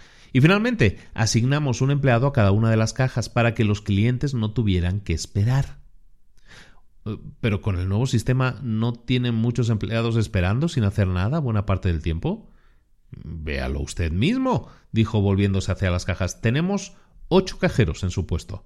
Son las dos de la tarde, un momento en que no hay mucha gente. Y seis de los ocho tienen clientes. Decidimos tener siempre abiertas dos cajas más de las que necesitamos, como en las mesas de Blackjack de Las Vegas. ¿Pero tienen veinte cajeros de servicio? ¿Dónde están los demás? Mike y Margot sonrieron al mismo tiempo. Acompáñanos dijo Margot, y nos alejamos de las cajas. En cada uno de los pasillos que llevaban a las cajas había una persona con un uniforme verde oscuro reponiendo productos en las estanterías, ordenando los exhibidores, hablando con los clientes, pero siempre con un ojo en su caja y en la luz verde que hay encima, y que indica que es necesario que acudan a su puesto. Cuando uno de tus compañeros en las cajas se da cuenta de que se necesita que haya otra caja abierta, explicaba Margot, sencillamente enciende la luz verde de tu puesto. Tú miras, ves la luz y sabes que tienes que ir a atender la caja. Esto nos mantiene flexibles, hace que nuestros pasillos tengan un aspecto de primera, que las cajas funcionen a toda velocidad y que los clientes pasen lo más rápidamente posible. Además, crea un mayor sentido de la responsabilidad entre todos los miembros del equipo, añadió Mike. Todos están pendientes de todos, como sucede en cualquier buen equipo. ¿eh? Mientras estás en una caja, tienes que prestar atención a la afluencia de clientes y abrir y cerrar cajas según vayan las cosas. Y cuando no estás en las cajas, aportas tu ayuda de otra manera. Si eres el encargado del pasillo 12, el de la pasta, te aseguras de que tenga buen aspecto. No quieres que tu zona tenga un aspecto descuidado cuando estás de servicio. Lo fundamental, concluyó Mike, es que, a diferencia de la mayoría de tiendas de alimentación, aquí la experiencia del cliente no es la de tener que hacer cola para pagar, sino solo la de comprar. Cuanto menos tiempo pase esperando para pagar, más tiempo tendrá para comprar nuestros productos y antes deseará volver. ¡Wow! Ahora entiendo por qué a mi esposa le encanta venir aquí, incluso durante las horas en que hay más gente. Me alegra mucho saberlo. Ese es nuestro objetivo, dijo Mike. Pero Margot y sus amigos dieron todavía un paso más. A alguien del equipo de cajeros se le ocurrió la idea de organizar las colas al estilo de los bancos, con una única hilera de clientes que iban a cualquier caja que estuviera abierta. Así no tenían la preocupación de equivocarse al elegir la cola. Además es más eficaz, dado que en cada caja solo suele haber un cliente a la vez. Muy práctico, dije. Eh, que fueron los bancos quienes lo inventaron, no nosotros, dijo Margot. Nosotros solo fuimos lo, lo, bastante listos como para aplicarlo a las tiendas de alimentación. La verdad es que nos ayudó a atraer a los clientes que compran al salir del trabajo y que siempre tienen mucha prisa por llegar a casa. En especial, nos ayudó a hacer que entraran los hombres. Y lo que me encanta de todo esto, añadió Mike, es que tomamos prestadas las mejores ideas de muchos sitios diferentes. Constantemente buscamos maneras de mejorar lo que hacemos, de servir mejor a nuestros clientes y hacer que su experiencia de compra sea buena. De forma continua, ideamos maneras de hacer las cosas más rápidamente, mejor y con una mayor eficacia y al final, eso tiene como resultado más clientes, clientes más satisfechos y mayores beneficios. Mira, continuó Mike mientras volvíamos a la cafetería, pensar de forma innovadora nos ayuda a hacer mejor las cosas. Piensa en todas las reglas que rompieron las personas que se negaron a aceptar que así son las cosas, para que ahora aceptemos como normales la fuerza de la gravedad, la democracia, los aviones, la radio, la televisión, los viajes espaciales, aporté a modo de ejemplo. Exacto, dijo Mike. La lista es larga, pero cada una de las personas que aportaron esas ideas pertenecía a una pequeña minoría. Por eso recordamos sus nombres y no los de los miles que decían que no se podía hacer, sencillamente porque nunca se había hecho antes. Sus nombres se han perdido y quizás es justo que así sea. Si quieres permanecer en cabeza de tu sector, y no importa cuál sea, es preciso que vuelvas a inventar la rueda una y otra vez. Si estás en el sector del automóvil, tienes que crear coches que consuman menos, que estén dotados de más medidas de seguridad, de mejores sistemas de navegación y de mantenimiento más sofisticados, que cuente con una tercera línea de asientos abatibles y más soportes para poner vasos. Para mantenerte por delante de la competencia es preciso que cada día pienses en cómo mejorar el producto y el servicio que ofreces. Esto también se aplica en nuestro caso, continuó Mike. ¿Quién, en su sano juicio, contrataría a 20 empleados para atender 10 cajas con el fin de que 8 clientes paguen a las 2 de la tarde? Pues mira, si lo organizas bien funciona. ¿Y qué nos cuesta en realidad un empleado si cada uno nos aporta, aunque solo sea un 1% más de ganancias? No conseguimos crear todo esto, dijo señalando con un amplio gesto circular toda la tienda, haciendo que nuestros clientes tuvieran que esperar de 10 a 15 minutos para darnos su dinero. Nuestro éxito, en esencia, se resume en tres factores. Primero, un fuerte deseo de cambiar nuestra manera de hacer las cosas siempre que vemos algo que creemos que podemos hacer mejor. Segundo, la disposición para salirnos de los caminos trillados a fin de dar con la mejor solución posible. Y tercero, las ganas de mejorar todo lo que hacemos. Eso significa prestar atención a todos y cada uno de los detalles por nimios que sean. Pero ¿cómo se te ocurren todas esas ideas? Eh, no soy tan listo como parezco, dijo Mike riendo. Pregunto a los clientes, pregunto a los empleados y ellos también preguntan a los clientes. Tenemos reuniones donde lanzamos todo tipo de ideas. Esa, esa es la parte divertida. Si quieres que se te ocurran ideas creativas para satisfacer al cliente, Tienes que pensar de forma creativa y trabajar de forma creativa. No tiene que avergonzarte tomar prestadas ideas de otras empresas y culturas. Lo que nosotros hacemos es reunir a unas cuantas personas alrededor de una mesa, elegir algo que nos preocupe y generar el máximo de ideas posible para solucionarlo. Si quieres que las ideas no dejen de brotar, no puedes criticar a nadie por proponer algo que no funcionará. Pero, ¿y si de verdad son ideas tontas? pregunté. Si quieres que todos aporten algo, no hay ninguna idea tonta, exclamó Mike. Déjalas volar. Lo que buscas son las ideas que arraigan. La clave para encontrarlas es crear el tipo de ambiente que no penaliza la creatividad, sino que la recompensa.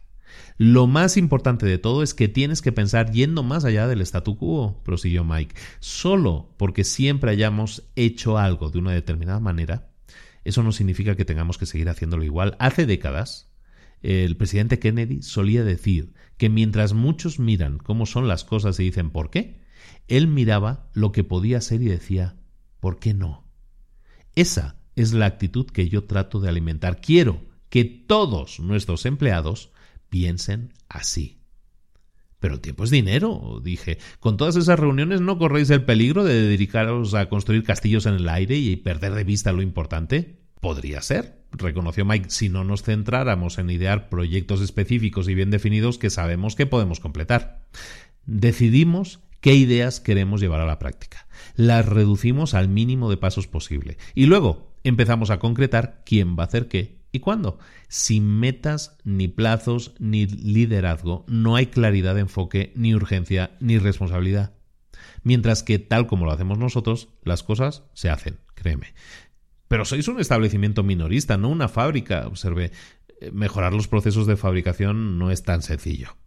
Pete, estos principios tienen la misma validez en todos los casos. Como sabes, nosotros también somos fabricantes. Horneamos nuestros propios productos, cocinamos la mayoría de las comidas preparadas aquí mismo. No solo las vendemos. Y si la calidad de nuestros panes y bollería no está a la altura, nos enteramos pero aplicamos los mismos principios, el deseo de cambiar, la disposición para pensar fuera de lo trillado, el impulso constante de mejorar para hacer que nuestro pan o nuestra bollería sean los mejores, más nutritivos, frescos, de más alta calidad.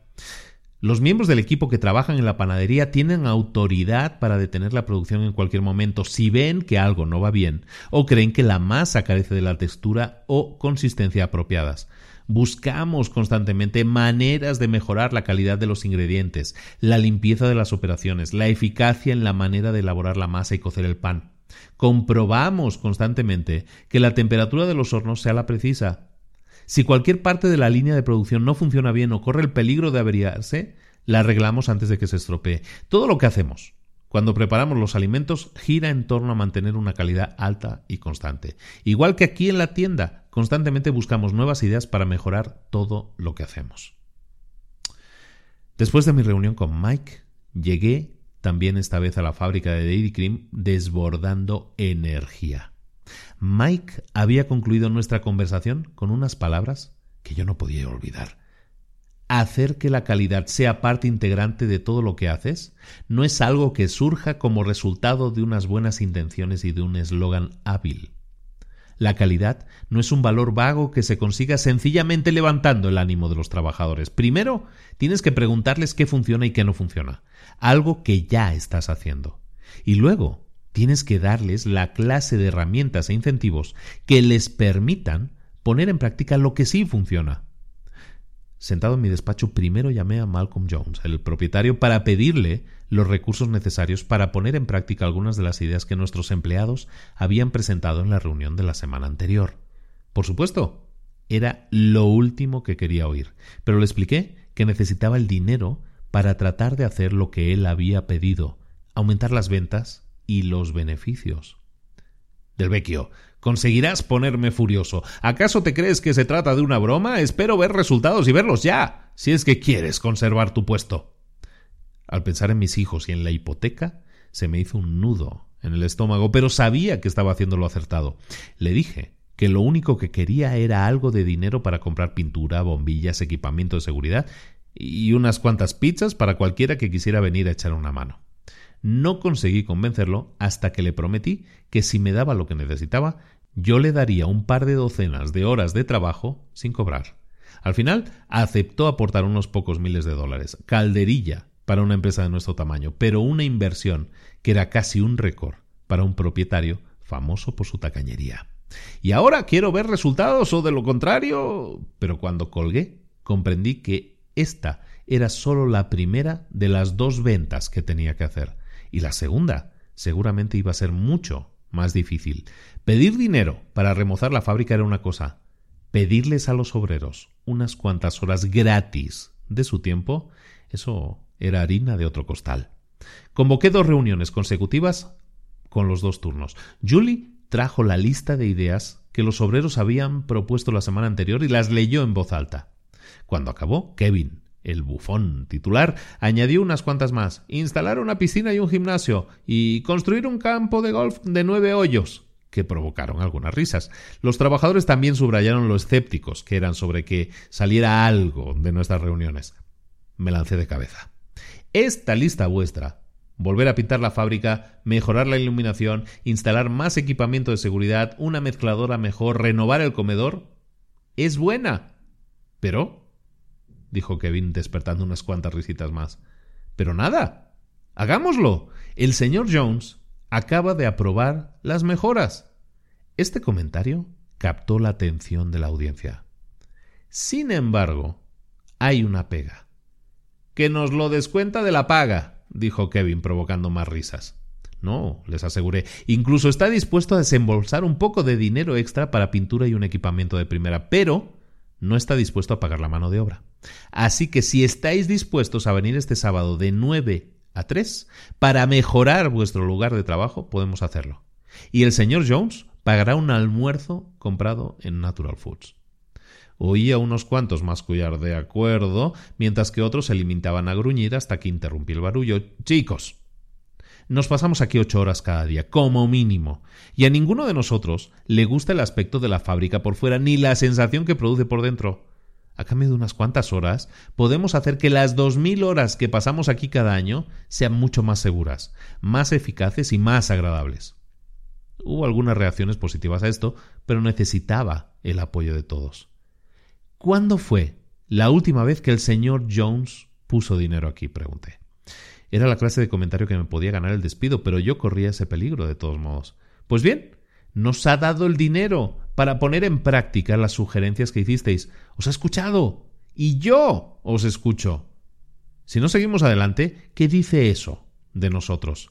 Que somos nosotros los que no tenemos ningún interés. Pero si logramos hacer esto, quizás su actitud cambie, igual que la nuestra. No podemos permitirnos dejar pasar esta oportunidad. Bien, dije mirándolos. ¿Quién está conmigo? La mitad de las manos se levantaron de inmediato y la otra mitad lo hizo al cabo de unos segundos, incluyendo la de Kevin. Sonreí aliviado.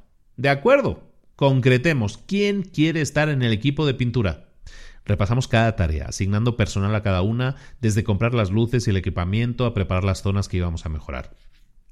Casi al final de nuestra primera reunión de media hora, oí la voz de alguien sorprendente la tímida Sheila. Si mejoramos este sitio lo suficiente, dijo, quizá podríamos invitar a los clientes y las escuelas a visitarnos, dejarles que vieran cómo hacemos los helados y que luego los probaran. Es una manera inteligente de promocionar la empresa y generar un poco de buena voluntad en la comunidad, reconoció Kevin. Mike tenía razón. A veces las grandes ideas nacen de otras ideas grandes o pequeñas. Muy bien, dije es un gran primer paso. Quiero trabajar con vosotros y con nuestros clientes para conseguir que nuestros helados sean los mejores. Ya había decidido crear grupos de análisis para determinar exactamente qué les gusta y qué no les gusta a nuestros clientes y a los consumidores en general de nuestros helados y encontrar medios para mejorar nuestros productos, pero decidí reservarme esta parte para más adelante. Por el momento era suficiente que los clientes internos se embarcaran conmigo. Acabamos la reunión con el ánimo alto, algo que no hubiera pensado nunca que estuviera a nuestro alcance. Capítulo 5. En busca de la perfección. Un par de semanas más tarde me encontré conduciendo hacia Natural Foods sin haber concertado una cita, confiando en que Mike podría dedicarme un poco de tiempo. No cabía en mí de alegría por las buenas noticias que quería darle, todavía desbordaba entusiasmo, desde el gran acontecimiento del sábado cuando nuestros empleados remozaron nuestro espacio de trabajo, lo que Sheila llamó dar el primer paso. Hice que estamparan camisetas para todos con ese lema en el pecho e hice que las repartieran el sábado por la mañana para que pudiéramos trabajar con ellas puestas y tener más aspecto de equipo. Había radios sonando a todo trapo, críos corriendo arriba y abajo y ayudando como locos y un millón de voltios de energía positiva dirigidos hacia nuestro trabajo y hacia los demás. Un equipo lavó la parte exterior del edificio y la pintó de un blanco luminoso. Uno de los empleados, con dotes artísticas, pintó un mural con un arco iris que iba desde unas nubes algodonosas a un enorme envase de helado. Me sorprendió ver la cantidad de talento escondido que había entre el personal. Otro equipo fregó a fondo el interior de la fábrica y lo pintó de un atractivo color hueso, lo cual hizo que la luminosidad del interior aumentara de inmediato. El efecto se vio multiplicado por diez cuando instalamos luces más potentes encima de cada línea de producción. Desembalamos algún equipamiento de seguridad nuevo y sustituimos varias de las máquinas más viejas. Pero el plato fuerte fue la cafetería. Solo limpiar las sucias ventanas que daban al aparcamiento ya representó una enorme diferencia. El equipo del comedor pintó las paredes de un elegante color beige, colgó cuadros e imágenes de escenas de la naturaleza y enmoquetó la sala de 15 por 20 con una moqueta de color marrón acogedor. Kevin, el cínico de la compañía, había trabajado para un instalador de moquetas en una etapa anterior de su vida y le encantó exhibir su habilidad. Habíamos comprado mesas y sillas bonitas y baratas en IKEA para completar la transformación. Con tanta gente y todos trabajando con tanto entusiasmo, acabamos la mayoría de las tareas que nos habíamos fijado a primera hora de la tarde y entonces nos sentamos para tomar la comida preparada, regalo de Natural Foods, y luego jugamos al frisbee y al fútbol en el campo de atrás. No recordaba la última vez que había visto disfrutar tanto a nuestros empleados. Parecíamos un equipo de verdad, en lugar de empleados de una empresa que lo único que teníamos en común era el hecho de que todos trabajábamos para Dairy Cream.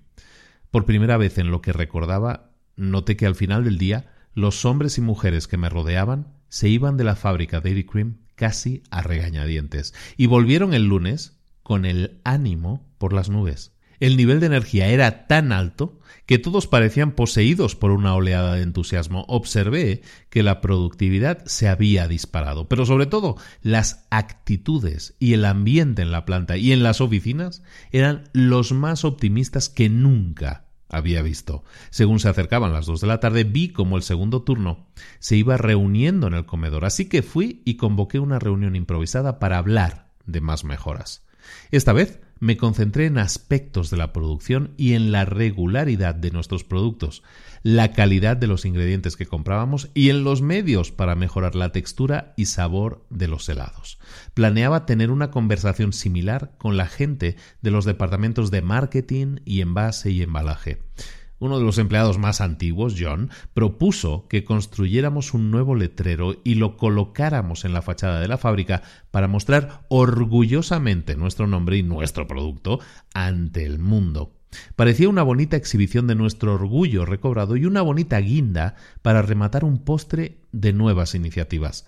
Mientras nos levantábamos para marcharnos, les dije que traería al señor Jones para que viera lo que habíamos hecho con su dinero y para trabajarlo un poco a fin de que nos diera más. Tened fe, compañeros, les dije. Esta vez no hubo risotadas. Cuando llegué a Natural Foods, Mike supo nada más verme la cara que las cosas iban mejorando en Dairy Cream. Cuando le conté lo que habíamos hecho, sonrió. Bien hecho, dijo, muy bien hecho. Viniendo de él, esas pocas palabras de elogio significaban mucho para mí. Has aprendido mucho y has mejorado las cosas casi de inmediato. Eso demuestra lo decididos a cambiar las cosas que estáis tú y tus empleados.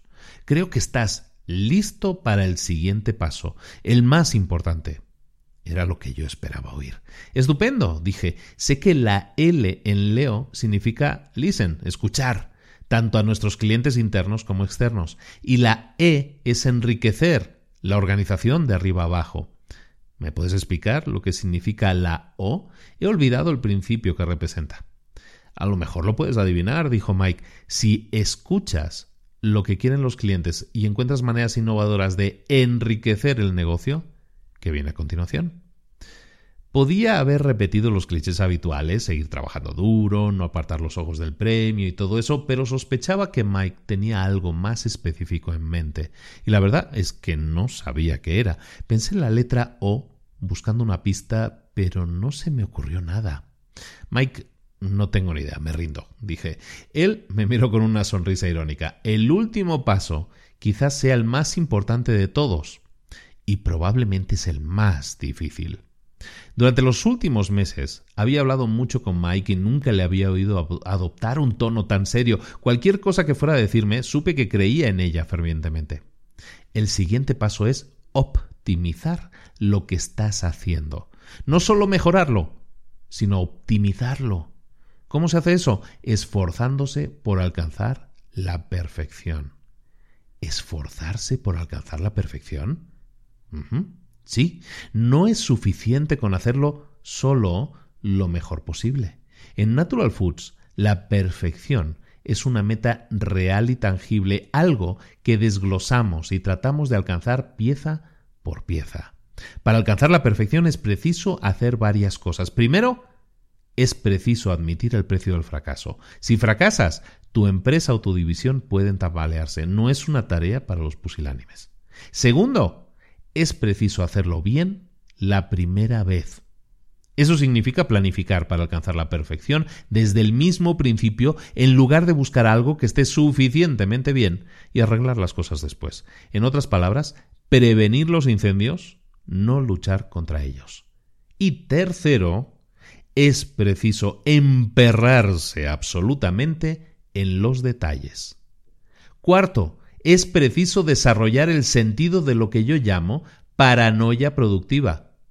He tomado prestada la expresión de una de mis frases favoritas del legendario presidente de Intel, Andy Grove, solo los paranoicos sobreviven. Significa preocuparse constantemente por ver qué más puedes hacer respecto a la competencia, las oportunidades que quizá te estás perdiendo, la siguiente novedad. Las personas y las empresas que se duermen en los, en los laureles acaban fracasando. Quinto, es preciso imbuir a todos los miembros del equipo de la pasión por la perfección cada minuto del día. Es necesario transformarla de tarea en misión y ser muy sincero sobre cómo van las cosas y qué hay que hacer para ser los mejores. Pero ¿cómo pongo en práctica todos esos pasos? Si vas a tomarte la etapa de la optimización en serio, tienes que ver la situación tal como es. Pete, ¿recuerdas lo que te dije el primer día que viniste a verme? Aquello de que las empresas de Estados Unidos padecen una enfermedad nacional. Con frecuencia alcanzamos la excelencia, pero no parecemos ser capaces de mantenerla. Creo que hemos mejorado en cuanto a escuchar a nuestros clientes, tanto internos como externos, pero la excelencia en términos de enriquecer y mejorar nuestros productos y servicios constantemente y lo más importante, optimizar lo que hacemos, nunca ha sido una prioridad y mucho menos una misión. Como he dicho antes, Estados Unidos siempre ha sido grande en innovación, desde la desmotadora de algodón hasta el iPod, pero sufrimos una ceguera nacional que nos impide ver lo que es necesario para mantener la máquina corporativa funcionando a los niveles más altos y asumir el compromiso de lograr que eso suceda un día tras otro. ¿Y no es eso propio de la naturaleza humana? Pregunté. Me refiero a que siempre es más apasionante atacar el castillo que conservarlo y defenderlo. Es más divertido llegar a la cima que trabajar en esas mejoras y esos ajustes interminables necesarios para permanecer allí. claro que sí, asintió Mike, pero también es propio de la naturaleza humana querer dormir un poco más, hablar siempre que tenemos ganas, sin importar quién está hablando, e impacientarnos cuando esperamos a que el semáforo se ponga verde. Pero para crear una sociedad productiva, tenemos que aprender a adaptar la naturaleza humana. Lo mismo puede decirse de las empresas, aunque es apasionante construir algo nuevo, No podremos mantener la excelencia a menos que encontremos la energía, la habilidad y la motivación para sostener esa excelencia, la calidad, en todo lo que hacemos. Bien, entonces, ¿y cómo optimizo lo que hacemos nosotros en Daily Cream? Una vez más, el primer paso es admitir el precio del fracaso. Cuando comprendemos lo doloroso y lo costoso que es no alcanzar la perfección, aumenta la pasión que necesitamos para impedir el fracaso. Mira el caso del Challenger, el transbordador espacial, continuó. Dedicamos 2.000 millones de dólares e incontables horas de trabajo de nuestros mejores y más brillantes expertos a construir el transbordador. Pero lo perdimos todo, incluidas las vidas de siete de nuestros astronautas, debido a una pequeña junta defectuosa que cuesta 900 dólares. Cuando los ingenieros advirtieron que había defectos en el transbordador, no se les hizo ningún caso y sus inquietudes se desecharon debido a cuestiones de coste. Sin embargo, solo la investigación y las operaciones de limpieza después de la tragedia nos costaron 500 millones de dólares, suficiente para comprar medio millón de juntas. Suele decirse, no dejes que las cosas pequeñas te quiten el sueño. Puede que eso sea un buen consejo para quitar importancia a las pequeñas molestias y tensiones de la vida, pero es un consejo atroz para llevar a una empresa. Cuando tienes entre manos un transbordador espacial, las cosas pequeñas son lo importante. Lo mismo se puede decir de una empresa. ¿Es posible que prestar atención a estas cosas no sea una cuestión de vida o muerte para nosotros? Pero puede significar, y con frecuencia así es, la diferencia entre vender nuestros propios aparatos de vídeo o dejar que lo hagan los japoneses. Lo que Mike decía tenía sentido. Recordé el relato de Rudy Giuliani sobre su ofensiva contra la criminalidad de Nueva York a principios de la década de los 90. Empezó arrestando a los limpiaparabrisas, esos tipos que se te echan encima del coche para limpiarte el parabrisas cuando te detienes en un semáforo con la esperanza de conseguir una propina. Giuliani y el comisario de policía pensaban que dejar pasar una intimidación tan descarada era enviar un mensaje desastroso por toda la ciudad. Un mensaje que no solo indicaba que la ciudad toleraba los pequeños delitos, sino que en definitiva animaba a que aumentaran los delitos de todo tipo. Cuando la ciudad y la policía empezaron a dejar que las cosas pequeñas les quitaron el sueño, la ofensiva empezó a reducir la criminalidad en general, desde el tráfico de drogas a los homicidios. Luego recordé otro ejemplo más cercano. ¿Te acuerdas de cuando Coca-Cola gastó millones en publicidad para introducir Dasani, su nueva agua embotellada, en el mercado europeo? La campaña fracasó cuando los científicos europeos descubrieron que el agua tenía una impureza fácilmente detectable y eliminable. Eso sí, la etiqueta era de lo más llamativo. Los dos nos echamos a reír. Pete, has dado en el clavo. Un ejemplo estupendo. Acertaron con la parte llamativa pero no pudieron comprender lo más importante de su producto, agua limpia, saludable y pura. Esa era la razón de que la gente estuviera dispuesta a pagar un par de euros por algo que podían conseguir gratis del grifo. El precio del fracaso, amigo mío, incluso un pequeño y sencillo error, puede ser realmente muy costoso. Estas ideas sirven en todos los casos, continuó Mike. Un amigo mío, Larry, tiene un taller de coches aquí en la ciudad y me contó todas las cosas especiales que hacían para deslumbrar a sus clientes, recoger el coche en su casa, acompañarlos donde quisieran, remodelar la zona de espera, todas, como dijo, enormes mejoras que hacían crecer el negocio pero su empresa de servicios fue empeorando con el paso de los meses. Larry no conseguía saber por qué, así que reunió a 10 clientes que habían dejado de serlo para que participaran en un grupo de análisis. Les preguntó cuál había sido su experiencia del taller, desde la iluminación al ambiente, pasando por el uniforme de los empleados y todo lo demás que tanto se habían esforzado por mejorar. Todo lo que les preguntó pasó la prueba con éxito. Estaba desconcertado, así que finalmente les preguntó, entonces, ¿cuál es el problema? Y una señora de mediana edad que se había mostrado comedida y cortés durante toda la entrevista levanta la mano y dice Señor Brown, sus instalaciones están muy limpias y todos ustedes son muy amables y me encanta que me recojan y me acompañen y que nos ofrezcan café y bollos en la sala de espera. Pero mire, señor Brown, lo que yo necesito es que me arregle el maldito coche. Lo he traído tres veces para que eliminen el traqueteo del motor y sigue igual. Lo único que he conseguido es una factura de 450 dólares. Mike y yo soltamos la carcajada. Bueno, ¿y, qué hizo? pregunté cuando dejé de reír. Eh, pues hizo que sus operarios se esforzaran más por arreglar los coches a la primera. Más formación, mejores métodos, mejores prácticas de contratación y exigirles más responsabilidad a sus empleados. Instauró un sistema de recompensas y sanciones por el trabajo. Pronto descubrió que la causa principal del trabajo defectuoso era la acumulación de clientes a primeras horas de la mañana, cuando había 15 o 20 coches esperando, con frecuencia sin tener hora. Aprendieron a espaciar las reparaciones a lo largo del día, asignando una hora para que cada cliente dejara el coche y acompañándolo luego a su casa o a su oficina. Eso daba a los asesores el tiempo que necesitaban para hacer las preguntas necesarias y trabajar a un ritmo menos acelerado. Y aprendieron a repetirle al cliente todo lo que éste decía para asegurarse de no pasar nada por alto. Descubrieron que dedicar cinco minutos más en el mostrador a hablar con el cliente les ahorraba las horas que gastaban al tener que volver a hacer el trabajo. Lo importante es que los bollos eran un plus, pero no un sustituto de que arreglaran el coche como es debido a la primera, porque eso afecta a la necesidad más básica del cliente, la de que le reparen el coche.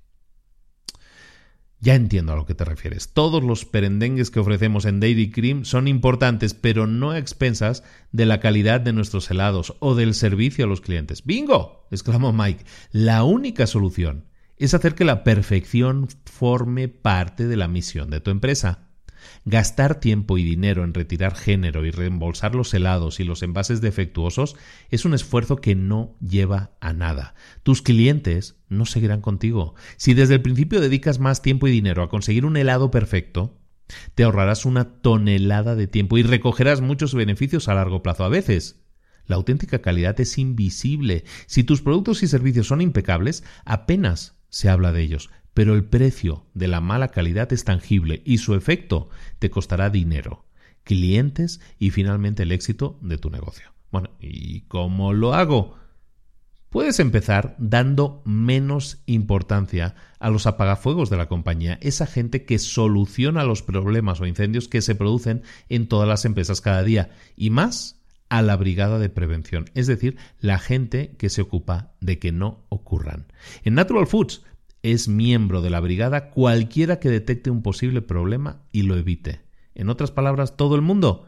Exactamente, respondió Mike. Todo el mundo, claro. Cualquier edificio que espera que un bombero de verdad detecte el humo y las llamas se expone a quedar reducido a cenizas. Lo mismo pasa con las empresas. Cuando cualquiera en cualquier departamento tiene una idea o ve algo que puede mejorar la manera en que hacemos las cosas, se le anima, se le exige que lo diga y se le recompensa por ello, en lugar de sancionarle, tanto si su propuesta guarda relación con su propio departamento o equipo como si no es así. Si quieres crear una empresa a prueba de incendios, tienes que dejar de lado las cuestiones territoriales. El hecho es que si quieres librarte de los grandes problemas, Primero, tienes que eliminar los pequeños. ¿Cómo? Mm, cuando se trata de algo tan grande como una organización o una comunidad, si primero eliminas los pequeños problemas, los grandes no tienen ninguna posibilidad de arraigar. Mira a tu alrededor, añadió Mike señalando los rutilantes pasillos de Natural Foods. ¿Qué ves en el suelo? Nada, nunca. Siempre que se cae algo, lo recogemos o lo limpiamos. Unos suelos que no están impecables son señal de un lugar desaseado. Y esa clase de desidia se extiende rápidamente. Todos los delantales están igualmente limpios, se lavan después de cada turno y se cambian siempre que es necesario. Se atan siempre detrás, en la cintura, los extremos del lazo nunca cuelgan, ni están anudados de cualquier manera. La tarjeta con el nombre del empleado va en la parte superior derecha del delantal para que el cliente la pueda leer cuando le estrechas la mano. Pueden parecer cosas pequeñas, pero esta atención a los detalles se va sumando en cualquier empresa que estés. Estamos convencidos de que incluso afecta a la opinión que los empleados tienen de sí mismos. Recuerdo que una vez leí algo sobre el, Green Bay Packers, el equipo de Vince Lombardi, el campeón de la Super Bowl, continuó Mike, cuando viajaban, siempre eran el equipo mejor vestido de la liga, traje y corbata. Bueno, no puedes afirmar que llevar corbata en el avión un sábado te garantiza que ganarás el partido el domingo, pero Lombardi estaba convencido de que vestir y comportarse como el equipo de más clase de la liga, el que tenía los valores más altos, tanto dentro como fuera del campo, era una actitud que les convencía de que eran diferentes, que eran especiales. Y sacaban esa actitud al campo cada domingo.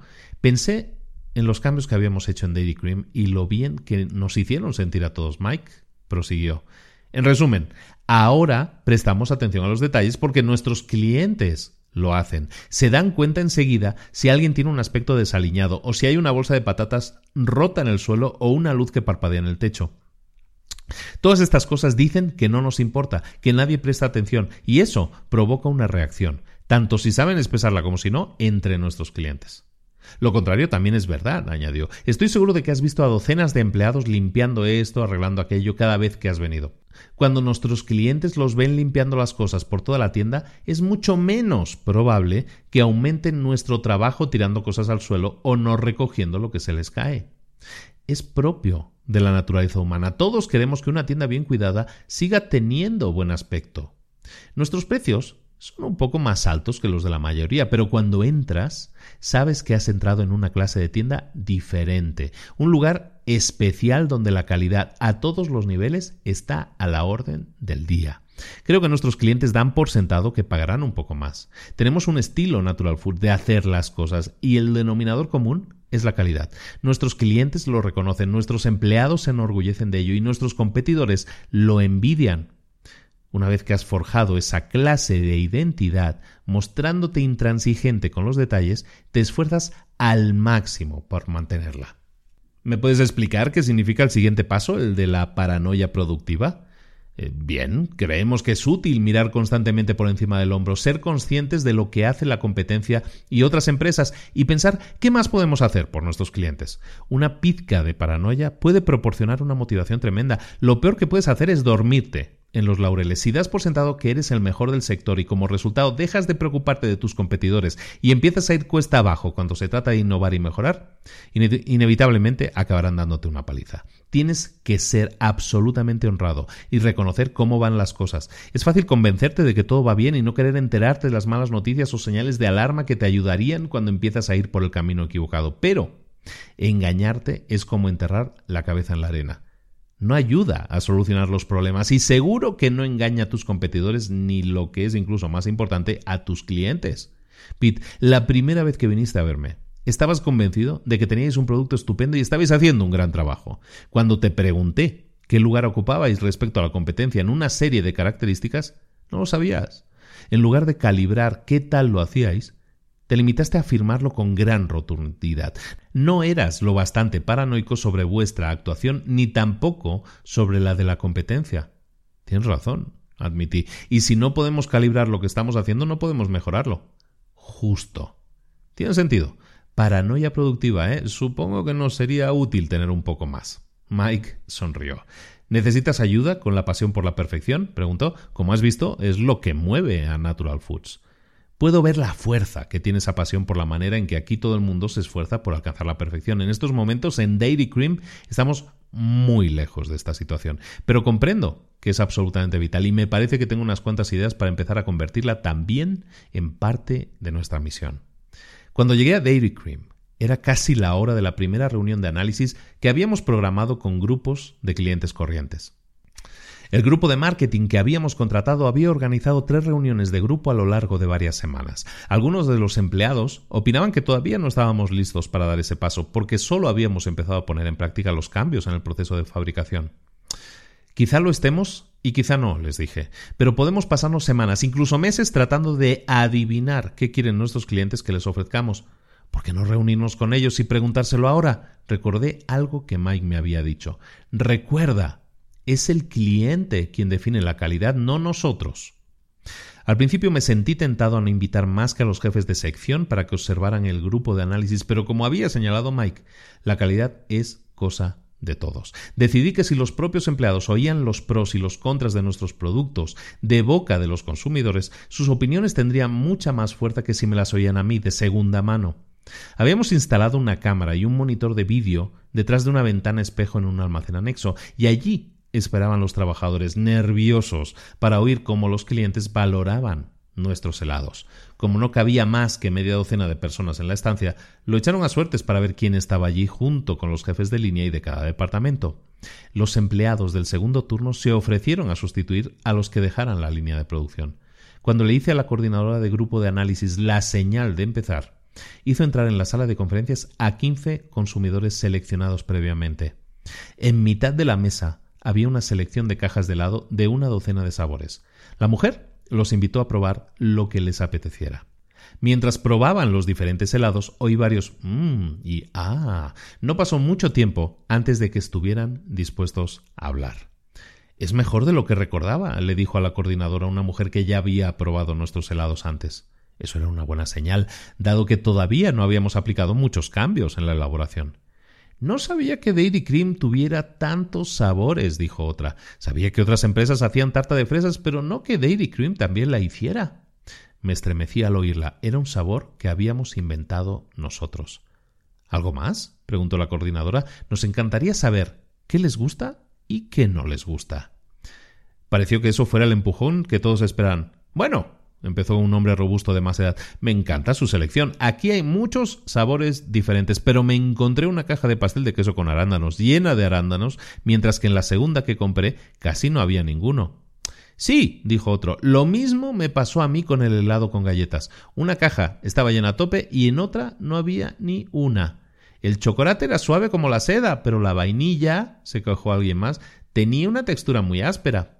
¿Y qué me dicen de los envases? Este tiene la mitad de la tapa por fuera llena de helado. Miré a nuestro ingeniero de calidad tratando de ocultar mi preocupación, pero los dos sabíamos que teníamos problemas. Se plantearon varias quejas más, al igual que muchos elogios. Por lo menos no todo eran malas noticias. De hecho, en general les gustaban mucho nuestros helados. De acuerdo, dijo la coordinadora, les agradecemos su cooperación y su franqueza. ¿Hay algo más que quieran añadir antes de terminar? Tienen un buen producto, pero no siempre es igual de bueno. Si compro la caja equivocada, sufriré una decepción. Eso dolió, porque hería en lo más vivo. Gracias, dijo la coordinadora. Es exactamente la clase de información que buscamos. Les agradecemos el tiempo que nos han dedicado. Varios de nosotros nos reunimos enseguida con el grupo de marketing que habíamos contratado alrededor de las cajas vacías que habían quedado en medio de la mesa. Vaya, dijo Bob, nuestro ingeniero de calidad, ha sido duro oír todo eso. Sí, asentí, pero ¿era mentira en algún sentido? Después de todo, son nuestros consumidores finales. No tenían ninguna razón para mentir. Por eso escuece más, respondió. Exacto. Bien, Proseguí. Hemos oído lo que tenían que decir. ¿Qué vamos a hacer al respecto? Tenemos que controlar mejor el contenido de aire, dijo un técnico. Si un lote es espeso y el otro espumoso, es porque entran burbujas de aire en el proceso de mezcla. De acuerdo, respondí. Encontremos un medio para medir lo que está bien y controlarlo y monitorizarlo. Tenemos que hacer que sea algo constante. Eh, y hay que resolver de inmediato el problema de los envases, dijo uno de los comerciales. Sabemos que tenemos problemas de calidad, pero nunca hemos tomado ninguna medida seria al respecto. ¿Puedes formar un equipo para que lo solucione de una vez por todas? Si la parte exterior de la caja está sucia, los clientes ya ni siquiera la cogerán. Uno de los obreros de la línea de producción dijo algo que me dejó atónito de la manera que lo hacemos, lo que añadimos cae de alguna manera en el tanque. No hay manera de asegurarnos de una mezcla que esté siempre igual cuando vertemos el helado en la tarrina. Por eso en algunas hay mucha fruta o muchos trozos de galleta y en otras no. Si hubiéramos sabido que eso era un problema, lo habríamos solucionado hace ya mucho tiempo. Siempre que alguien, cualquiera, vea un problema, decídmelo o decídselo a vuestro supervisor inmediatamente todos somos responsables de la calidad de lo que hacemos. Sam, pon un equipo a trabajar en eso de inmediato. Los comentarios que estamos oyendo y los que vamos a oír en las próximas semanas pueden ser difíciles de aceptar y no voy a engañaros. No será fácil cambiar las cosas, pero ahora por lo menos estamos empezando a descubrir qué tenemos que hacer para competir. Si queremos conseguir que los consumidores acaben comprando nuestros helados, en lugar de los de la competencia, tenemos que hacerlo mejor en todos los sentidos. Todos asintieron enérgicamente. Estaba claro que todos íbamos en el mismo barco. Capítulo 6. El movimiento se demuestra andando. Sabiendo lo que teníamos que hacer y comprendiendo que nuestra situación era desesperada, durante los tres meses siguientes abordamos muchos de los problemas que los grupos de análisis y nuestros empleados habían identificado. Sustituimos varios elementos clave de la maquinaria, después de hacer que nuestros ingenieros fueran a estudiar las instalaciones fabriles y las prácticas óptimas de otras empresas. Pedimos a los obreros de las líneas de producción que nos dieran más información sobre formas de aumentar la producción y mejorar la calidad. Empezamos a medir y mejorar cada paso del proceso de producción, buscando siempre reducir los defectos o variables, como las llaman los expertos en calidad, y poner el listón más alto. Pedimos a nuestros técnicos que produjeran envases más sólidos, sin tener que recurrir a tipos de cartón más caros. Tomamos medidas para asegurarnos de que ni una gota de helado manchara el envase una vez sellado. Cambiamos el sistema de mezcla, instalando un nuevo equipo sofisticado para medir con precisión los ingredientes adicionados en cada envase. Y empezamos a monitorizarlo todo, desde el porcentaje de aire en el helado hasta la temperatura a la que almacenábamos las cajas vacías. Redujimos la tolerancia de variables en los ingredientes añadidos a 0,1 gramos y en el llenado de cada tarrina a 2 milímetros. Siempre que descubríamos un problema, desde un envase roto hasta una mezcla incorrecta, encargábamos a un equipo que hiciera un diagnóstico y lo arreglara. Lo curioso fue que la mayoría de mejoras no costaron mucho dinero. Las que tuvieron un mayor efecto las consiguieron los empleados fijándose en cómo hacíamos las cosas y encontrando soluciones ingeniosas para mejorarlas. Esa parte de la ecuación, que era el poder de la gente, fue fundamental para perfeccionar nuestros métodos. No teníamos los recursos necesarios para dedicar dinero a un problema, usábamos la cabeza, en lugar de la cartera, para hacer mejoras. Al final de este periodo de actividad desbordante, descubrimos que teníamos un producto mucho mejor. Estábamos ansiosos por ponerlo delante de otro grupo de análisis para probarlo con los consumidores. No obstante, antes de la reunión quería volver a ver a Mike.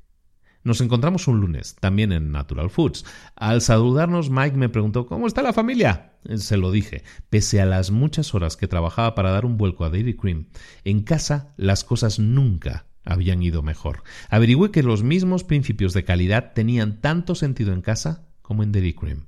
Escuchar a mi esposa, a mis hijos, esforzarme por mejorar el tiempo que pasábamos juntos, prestar atención a las cosas pequeñas, como la historia que más les gustaba a mis hijos o recordar el nombre de su peluche favorito, representaban una diferencia tan grande como las cosas más importantes, es decir, que hicieran los deberes y que comieran una buena cena.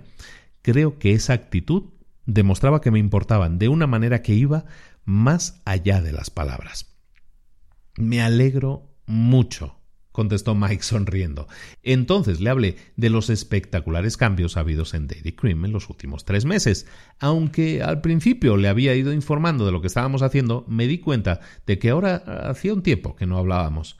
Pete, dijo Mike cuando acabé, he hablado con mucha gente a lo largo de los años, pero tengo que decir que nadie me había escuchado con más atención ni puesto en práctica mis consejos con tanta decisión y energía como tú y tu equipo. Estoy impresionado. Gracias, respondí sonriéndole agradecido. Haces que me sienta bien, pero todavía queda mucho camino por recorrer. Nuestros puestos de trabajo aún no están a salvo. Se avecina una prueba, una reunión de seguimiento con el grupo de análisis para ver qué piensan los consumidores de lo que hemos estado haciendo. ¿Cuándo será? Este sábado, contesté, la gente de marketing opina que podemos conseguir una muestra más representativa de consumidores durante el fin de semana, hombres, mujeres y niños. Bien, dijo Mike. Déjame que te dé un consejo. No elijáis vosotros los helados. Dejad que los escojan ellos, al azar, y ofrecedles una selección amplia. ¿Por qué? Recuerdo lo que mi entrenador de hockey me decía, respondió Mike. No juzgues a un portero por su mejor día, porque casi cualquiera puede ser un as durante un rato. Júzgalo por el peor, cuando no esté fino. ¿Te hará perder el partido o todavía jugará lo bastante bien para que ganes? Yo juzgo a las empresas de la misma manera. La verdadera medida no es cómo funcionan en su mejor momento, basándonos en un único producto o en un servicio especialmente bueno en un día dado, sino cómo lo hacen en su peor momento. Tu objetivo es imbuir en todas las virtudes de una excelencia sostenida. Déjame que te dé otro ejemplo. Un amigo mío, Donny, jugador profesional de golf, tiene un handicap cero, es bueno donde los haya y da clases a los zoquetes como yo. El otro día me hablaba de la gente que ve cada semana, tipos que acuden a él y le dicen soy un golfista bastante bueno, pero no lo soy de una manera constante. Y Donny les contesta entonces, ¿no es usted un jugador bastante bueno? Cualquiera puede acertar unos cuantos golpes buenos. La cuestión, la única cuestión, es si puede hacerlo durante toda una ronda. Y al día siguiente, Todos tenemos altibajos, hasta Tiger Woods, pero los peores días de los grandes son mejores que el mejor día de un jugador medio. Y eso es lo que los hace grandes. Esa es la clase de mentalidad que yo quiero ver cada día en Natural Foods. Tus empleados han dedicado mucho tiempo y han hecho una inversión personal importante para mejorar la fábrica. ¿Crees que seguirán esforzándose igual para mantener las mejoras? Me tomé unos momentos para pensar y mi respuesta me sorprendió. Sí. Después de todo, fueron ellos quienes tomaron las decisiones, ellos quienes hicieron el trabajo. Nuestras mejoras son el resultado de esas decisiones y ese trabajo creo que odiarían ver que las cosas vuelven a ser como antes. Eso es un enorme paso adelante, dijo Mike. Cuando eso se cumple, la gente ya no se presenta solo para cobrar el sueldo, son parte de un equipo que se esfuerza por alcanzar la excelencia. El siguiente reto es inculcarles a ellos e introducir en todos tus sistemas los medios necesarios para mantener lo que habéis hecho y ampliarlo. Y como ya sabes, la manera de asegurarte de que eso suceda es asignar gente para realizar las diferentes tareas, establecer plazos, cumplirlos y trabajar sin cesar ni un momento para elevar el listón. En Natural Foods, nuestros empleados sienten pasión por el mantenimiento de la tienda. Bien mirado, es algo que ellos han ayudado a crear. De hecho, lo llamamos reconstruir en lugar de mantener, porque cada día tenemos que luchar contra las fuerzas que podrían socavar lo que hemos conseguido y nos devolverían a la mediocridad. Si no te esfuerzas cada día y continúas construyendo, se instala la entropía. Así que luchamos contra ella, pero la clave no está tanto en arreglar las cosas como en diseñarlas bien desde el primer momento para que no haya problemas. Muchas empresas piensan que la calidad cuesta dinero. Es una de las excusas que dan para no abrazar la exigencia de calidad en todo lo que hacen. Pero, como los dos hemos visto, la realidad es que a la larga la calidad es más barata que lo eh, bastante bueno. La lista de compañías que se hunden cada año porque alguien hace lo mismo que ellos, solo que mejor, es interminable. Y lo contrario es igualmente cierto. ¿Recuerdas cuando los coreanos introdujeron sus coches en Estados Unidos a finales de los 80? Eran un chiste. La gente los despreciaba por su mala calidad y se burlaba de cualquiera que se comprara uno. Eso duró una década. Luego los coreanos se pusieron serios con la calidad y dieron un vuelco a las cosas. Si tienes éxito en Dairy Cream, sé que tú también darás un vuelco a las cosas. La cuestión es que cuando haces las cosas bien desde el primer momento, nunca tienes que volverlas a hacer. Tus beneficios sobre la inversión se disparan. La otra cosa que hace que las empresas posterguen la búsqueda de la excelencia es, por supuesto, que convertir la calidad en parte de tu misión es un trabajo duro no tiene la chispa ni la excitación que produce lanzar un nuevo producto o servicio. Exige un esfuerzo, una vigilancia constantes por parte de todos, todo el tiempo, en lugar de hacer una jugada deslumbradora de vez en cuando. Apasionado por los deportes, Mike me contó la historia de Fielding Jost, el hombre que entrenó el equipo de fútbol de la Universidad de Michigan desde 1901 hasta 1927. Durante su primer año en Michigan, le dijo a la prensa que su equipo no perdería ni un partido, y no lo hicieron. Ganaron el primer campeonato de la Rose Bowl sin encajar ni una derrota. Michigan marcó 550 puntos aquella temporada, un promedio de 50 por partido. Pero lo más impresionante fue que la defensa no cedió ni un solo punto. Si hablas con antiguos entrenadores del diferencial del Michigan en 1901, 550 puntos a cero estarán mucho más impresionados por el cero que por el 550.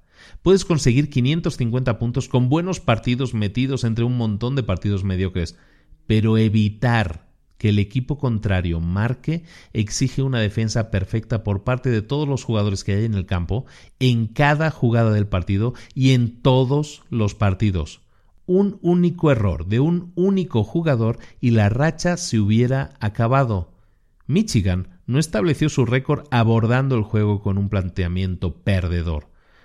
Por desgracia, en nuestra cultura, los defensores siguen siendo héroes olvidados. Nos gusta la ofensiva. Celebramos a los que consiguen un home run, no a los jardineros. A los lanzadores, no a los que acuden al rebote. A los quarterbacks, no a los cornerbacks. Pero los mejores equipos tienen grandes defensas. Los Detroit Pistons, los Dallas Cowboys y los Steel Curtain de Pittsburgh. La defensa es la que gana los campeonatos. Y en los negocios, La calidad es la defensa más fuerte que hay.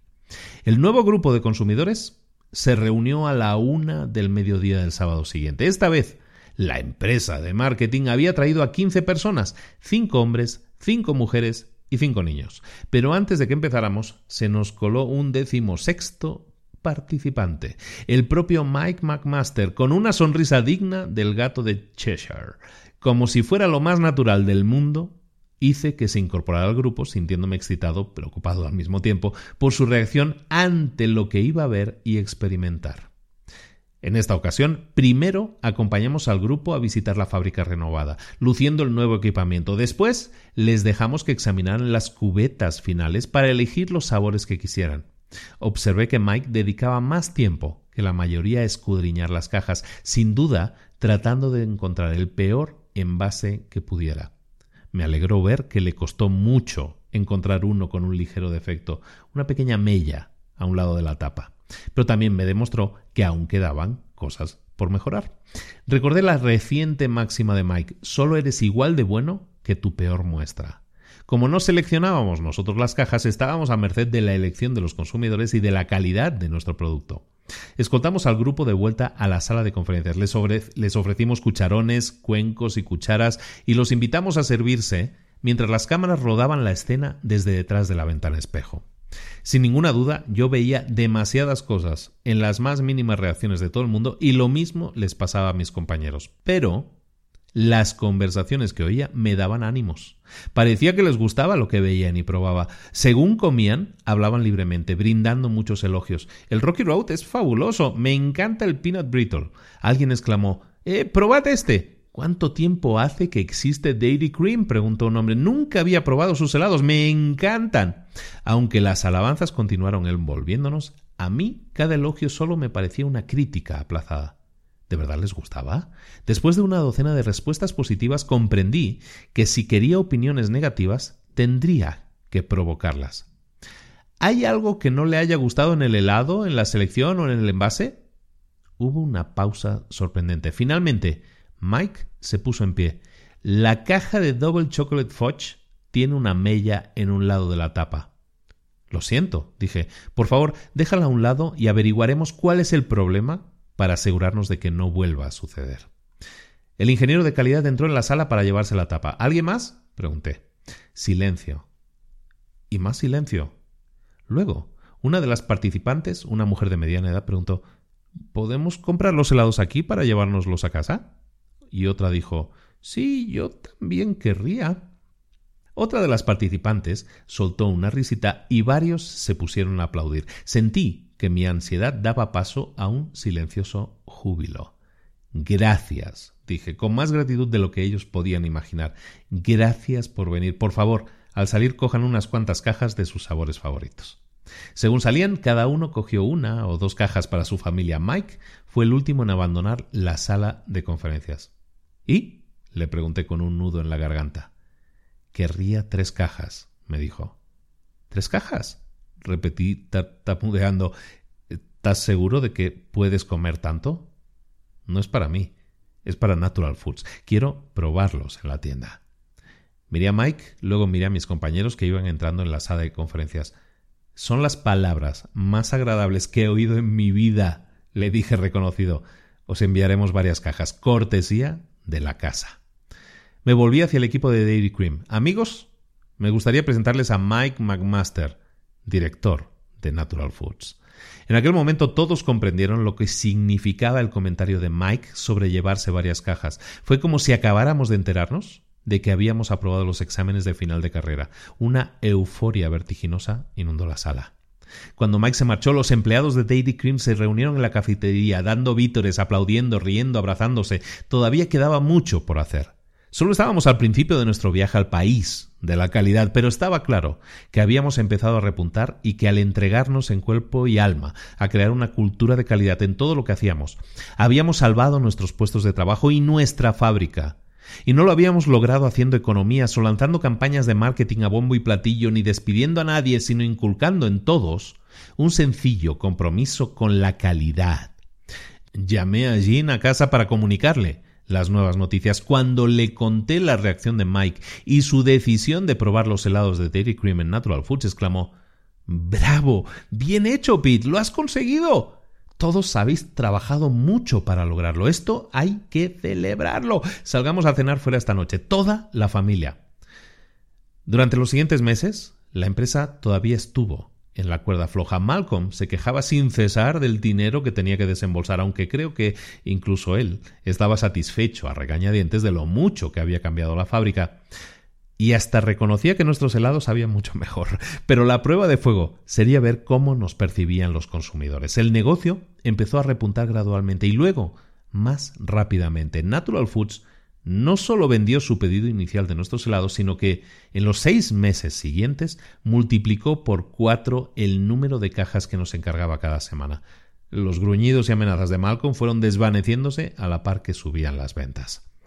De hecho, un día me sorprendió presentándose en mi despacho sin anunciarse para informarme de que le había impresionado tanto mi manera de liderar la campaña para salvar la empresa que había decidido nombrarme presidente de la compañía él ya no tomaría parte activa en la dirección, sino que confiaría en mi experiencia y capacidad de liderazgo.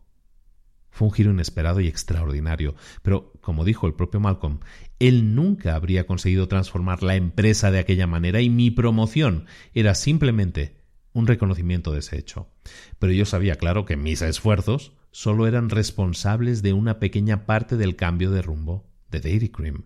El auténtico trabajo y la mayoría de ideas procedían de los empleados y era necesario recompensar también sus esfuerzos. Así que en aquel mismo momento me arriesgué a desatar la ira de Malcolm tomando mi primera decisión como presidente. Crear un sistema de primas para los empleados basado en los resultados para recompensar a las muchas personas que habían contribuido a nuestro éxito. En algún momento, Mike me había dicho que las cosas que se hacen son las que se recompensan. Y yo sabía que nada motivaría más a los empleados que un poco de dinero extra y el reconocimiento de un trabajo bien hecho. Empecé a observar que cada vez eran más las personas que no solo compraban nuestros helados en las tiendas abiertas las 24 horas y las cadenas de alimentación, sino que hablaban de Dairy Cream a sus amigos y familiares como si fuera uno de los secretos por descubrir de la zona. Pero Dairy Cream no estuvo sin descubrir mucho tiempo. Varios concesionarios de estadios y campos de deporte de escuelas universitarias y universidades vinieron a vernos para preguntar si podían vender nuestra marca. Y el punto culminante fue cuando abrimos nuestra primera tienda Dairy Cream, en régimen de franquicia, que fue un éxito inmediato. Todavía quedaba un largo trecho por recorrer, pero gracias a Mike y a todo el trabajo que todo el personal de Dairy Cream había hecho, pensábamos que íbamos por buen camino. Este ha sido El fabricante de helados, el libro de estas navidades de libros para emprendedores que hemos querido compartir contigo. Estamos finalizando el año 3, año accidentado, sobre todo medio enfermito al final y con pausas, muchas pausas, eh, con muchas dudas. Te soy honesto, muchas veces uno, uno se desgasta, se desgasta mucho y es complicado a veces seguir adelante. Eso es un trabajo durillo ¿eh? y, cuesta. Pero ahora que llevaba no sé cuánto, un mes o cinco semanas sin grabar, la verdad lo estaba extrañando mucho, lo estaba echando muchísimo de menos. Eh, este es sin dudas el episodio más largo que he grabado eh, no estoy muy seguro de cómo habrá quedado por la voz. He tenido que parar muchas veces. No, no tienes ni idea. Han sido casi cuatro horas de grabación y espero que el resultado valga la pena. Espero que, que te sirva y que te motive y que busques y un poco más la excelencia y la calidad. El mensaje del libro es claro. El libro está súper bien y es muy motivador y espero que un año más, hemos hecho ya todos los años, eh, en estas navidades siempre hacemos una lectura de un libro completo, espero que este libro también sume, también te sirva, también te ayude. De nuevo, muchas gracias. Eh, y, sobre todo por algo muy especial, porque incluso ahora que, he tenido que pausar por, por estar enfermo, por la garganta, o sea, no podía grabar literalmente más de cinco minutos seguidos, em, el hecho de que Libros para Emprendedores eh, haya, haya, seguido siendo el podcast más descargado en tantos y tantos países, podcast de negocios número uno en tantos y tantos países. Eh, salieron las listas de iTunes y está entre los top 5 del año en, el país, eh, entre los más descargados, entre los 10 más descargados. Eh, teniendo en cuenta la competencia, teniendo en cuenta que competimos contra programas de radio ultra famosos y que esto no deja de ser un podcast que lo grabo en casa, que soy yo solo, eh, no tengo un equipo que me ayude a grabar el podcast, el podcast es todo mío, la edición, la publicación, todo, absolutamente todo es mío. Eh, pues es un trabajo personal y es un trabajo de amor que dicen los americanos, ¿no? Un labor of love. y eso hace que ese tipo de premios, aunque no lo creas, se reciben, pero de una manera muy especial y llegan muy directo al corazón. Todos esos premios, todos esos reconocimientos, todo eso es el resultado de solo una cosa, eh, mi compromiso contigo, pero sobre todo el compromiso que tú tienes conmigo.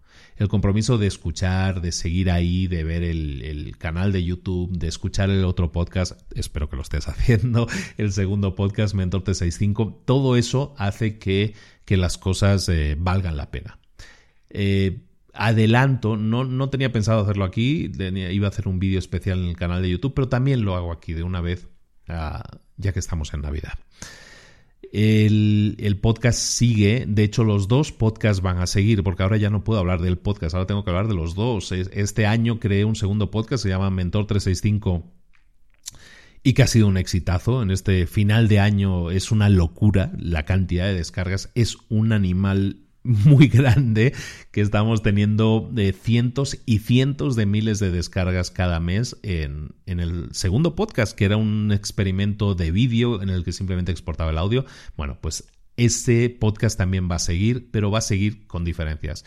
Os explico un poco más o menos cuál es la planificación 2019 que llevo trabajando. Ahora he tenido un mes para pensarla muy bien, entonces espero que os guste. La idea es la siguiente, el podcast Libros para Emprendedores, el que estás escuchando, sigue adelante. Es, intentaré ahora sí por fin llegar a mi periodicidad semanal que tuve solo durante el primer año, pero vamos a intentar seguir por esa periodicidad semanal. Entonces, Libros para Emprendedores se seguirá editando Normalmente los lunes eh, vamos a seguir editando un nuevo libro los lunes y esperemos que sea un año magnífico porque la lista de libros que tengo es espectacular.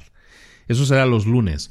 Los miércoles regresan las entrevistas. Desde hace un mes y medio más o menos he estado grabando nuevas entrevistas, nuevas entrevistas, bastantes entrevistas, de hecho ya tengo como 8, 7, 8 entrevistas eh, grabadas. Entonces va a ser una entrevista todos los miércoles, también publicada en libros para emprendedores. Eh, los mentores para emprendedores, que era el nombre del, del, bloque, supongo que va a seguir igual, todavía estamos diseñando las entradas y todo eso, quizás hay algún cambio, pero la idea es que las entrevistas siguen con mentores y, eh, como siempre, intentando mm, subir la, el nivel de calidad. Eh, este año vamos a comenzar, ya te lo adelanto ahora, el, con un episodio especial, una entrevista muy especial. Es una entrevista que me ha costado más de dos años hacer, está grabada hace dos meses ya y tenía yo muchísimas ganas de publicar y decidí que fuera el primer episodio del año porque para mí representa muchas cosas a nivel personal. Esa entrevista se publica como el primer episodio del año 2019 y es una entrevista con Seth Godin. Eh, Seth Godin es eh, uno de mis héroes personales, la persona de marketing que más admiro y aparte es un gurú mundial del marketing y es una entrevista creo que muy buena no está mal que lo diga yo, pero bueno, es una muy buena entrevista con Seth Godin y que hablamos de su libro que publicó ahora en, en noviembre de 2018, que se llama This is Marketing. He estado esperando primero porque no podía publicar la entrevista por un acuerdo que tenía personal con él y luego porque estaba esperando que publicaran su libro en castellano. Todavía no va a salir o todavía no tengo una fecha, no me la ha podido decir él pero vamos a publicar la entrevista ya porque tengo muchas ganas y porque se me hace un, empezar con muy, muy, muy bien, muy buen pie esta, ese año 2019. Entonces la primera entrevista de los miércoles va a ser, en este caso con Seth Godin, y todo el resto de, semanas, todos los miércoles vas a tener una entrevista no solo con mentores, hemos tenido autores de libros y mentores profesionales. Muy destacados, los vamos a seguir teniendo, pero también estoy aumentando la apuesta. Y lo que vamos a traerte este año no solo van a ser a mentores para emprendedores, sino también a emprendedores exitosos. Me he dado la tarea de hacer una lista, yo creo que exhaustiva, de todo país latinoamericano, España, México, Bolivia, Ecuador, Perú, todos, Chile, Argentina, Estados Unidos, todo aquel país que tenga gente que hable nuestro idioma, he estado buscando a los emprendedores latinos que estén destacando en ese país o que destaquen o que sean personas con las que valga la pena hablar, que sean ejemplos de éxito, que es algo que también necesitamos. Entonces, eh, los miércoles vamos a tener entrevistas con eh, profesionales, con autores de libros, con gente que nos puede ayudar con muchos consejos y, y las entrevistas que vienen son fantásticas, os lo adelanto pero también con emprendedores latinoamericanos súper exitosos, empresas espectaculares y que vale mucho la pena que conozcas y que sepas su historia, sus consejos y su forma de hacer las cosas. Es espectacular el contenido en las entrevistas de los miércoles. Entonces eso, solo eso va a ser en libros para emprendedores. Vamos a tener eh, libro lunes, entrevista el miércoles y los viernes una, una sección de recuerdo de los mejores episodios de Mentor 365.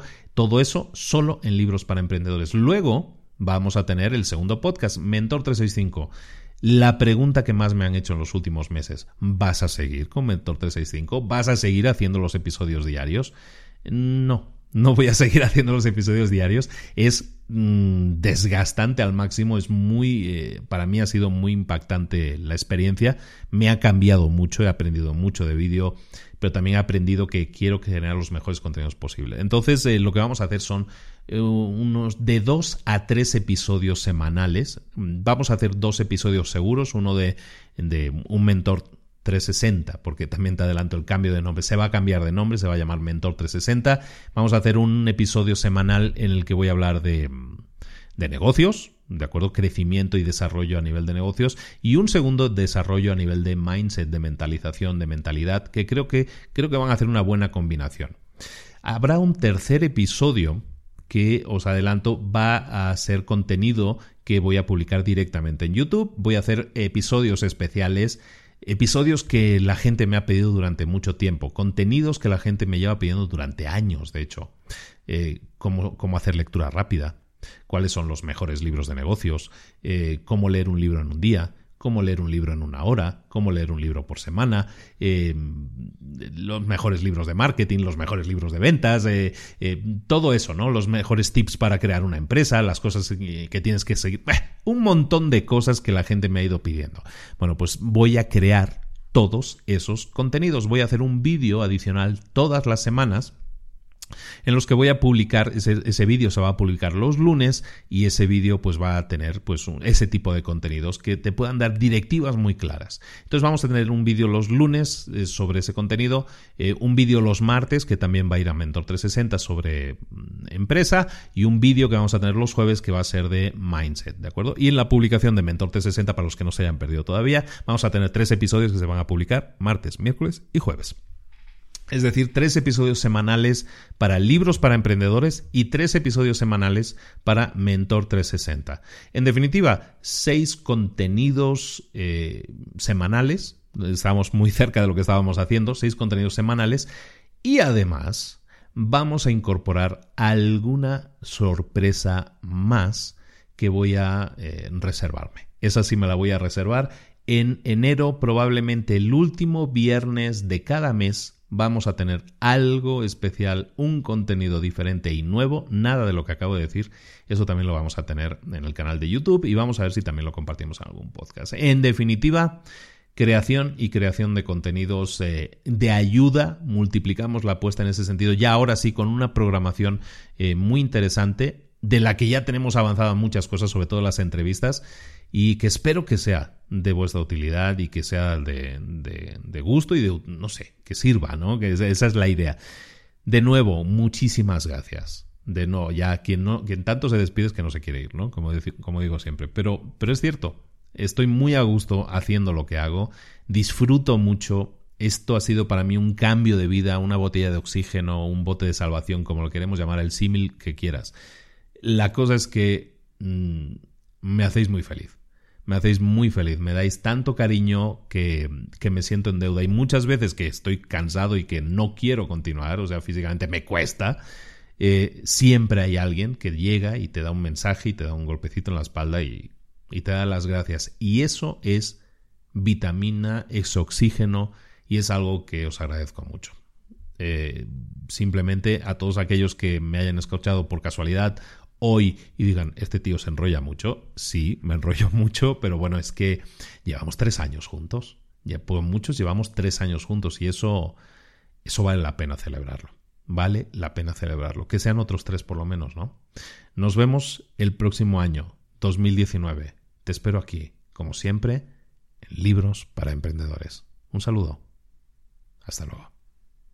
¿Eres un coach, consultor, emprendedor digital o un profesional independiente apasionado por tu área? Te presento mi nuevo máster de marca personal, un viaje transformador de seis meses diseñado para ti y que lleva ya más de 10 ediciones ayudando a cientos de profesionales como tú a destacar, a sobresalir, a convertirse en referentes. En el máster aprenderás a construir y escalar tu marca personal, convirtiéndote en una voz líder en tu sector, mientras construyes es además un negocio sólido y rentable alrededor de tu marca, como Celia, que pudo dejar su trabajo a tiempo completo para dedicarse a su pasión, las finanzas, y ahora lidera una escuela con miles de alumnos a los que ayuda a transformar sus finanzas y factura además seis y siete cifras y tiene millones de seguidores, o como Alex, que ha creado un negocio desde cero alrededor de su marca personal y su mensaje con el que ayuda a cientos de empresarios y factura eh, siete cifras al año, o como Paloma, que soñaba con viajar por el mundo y que ahora vive como nómada digital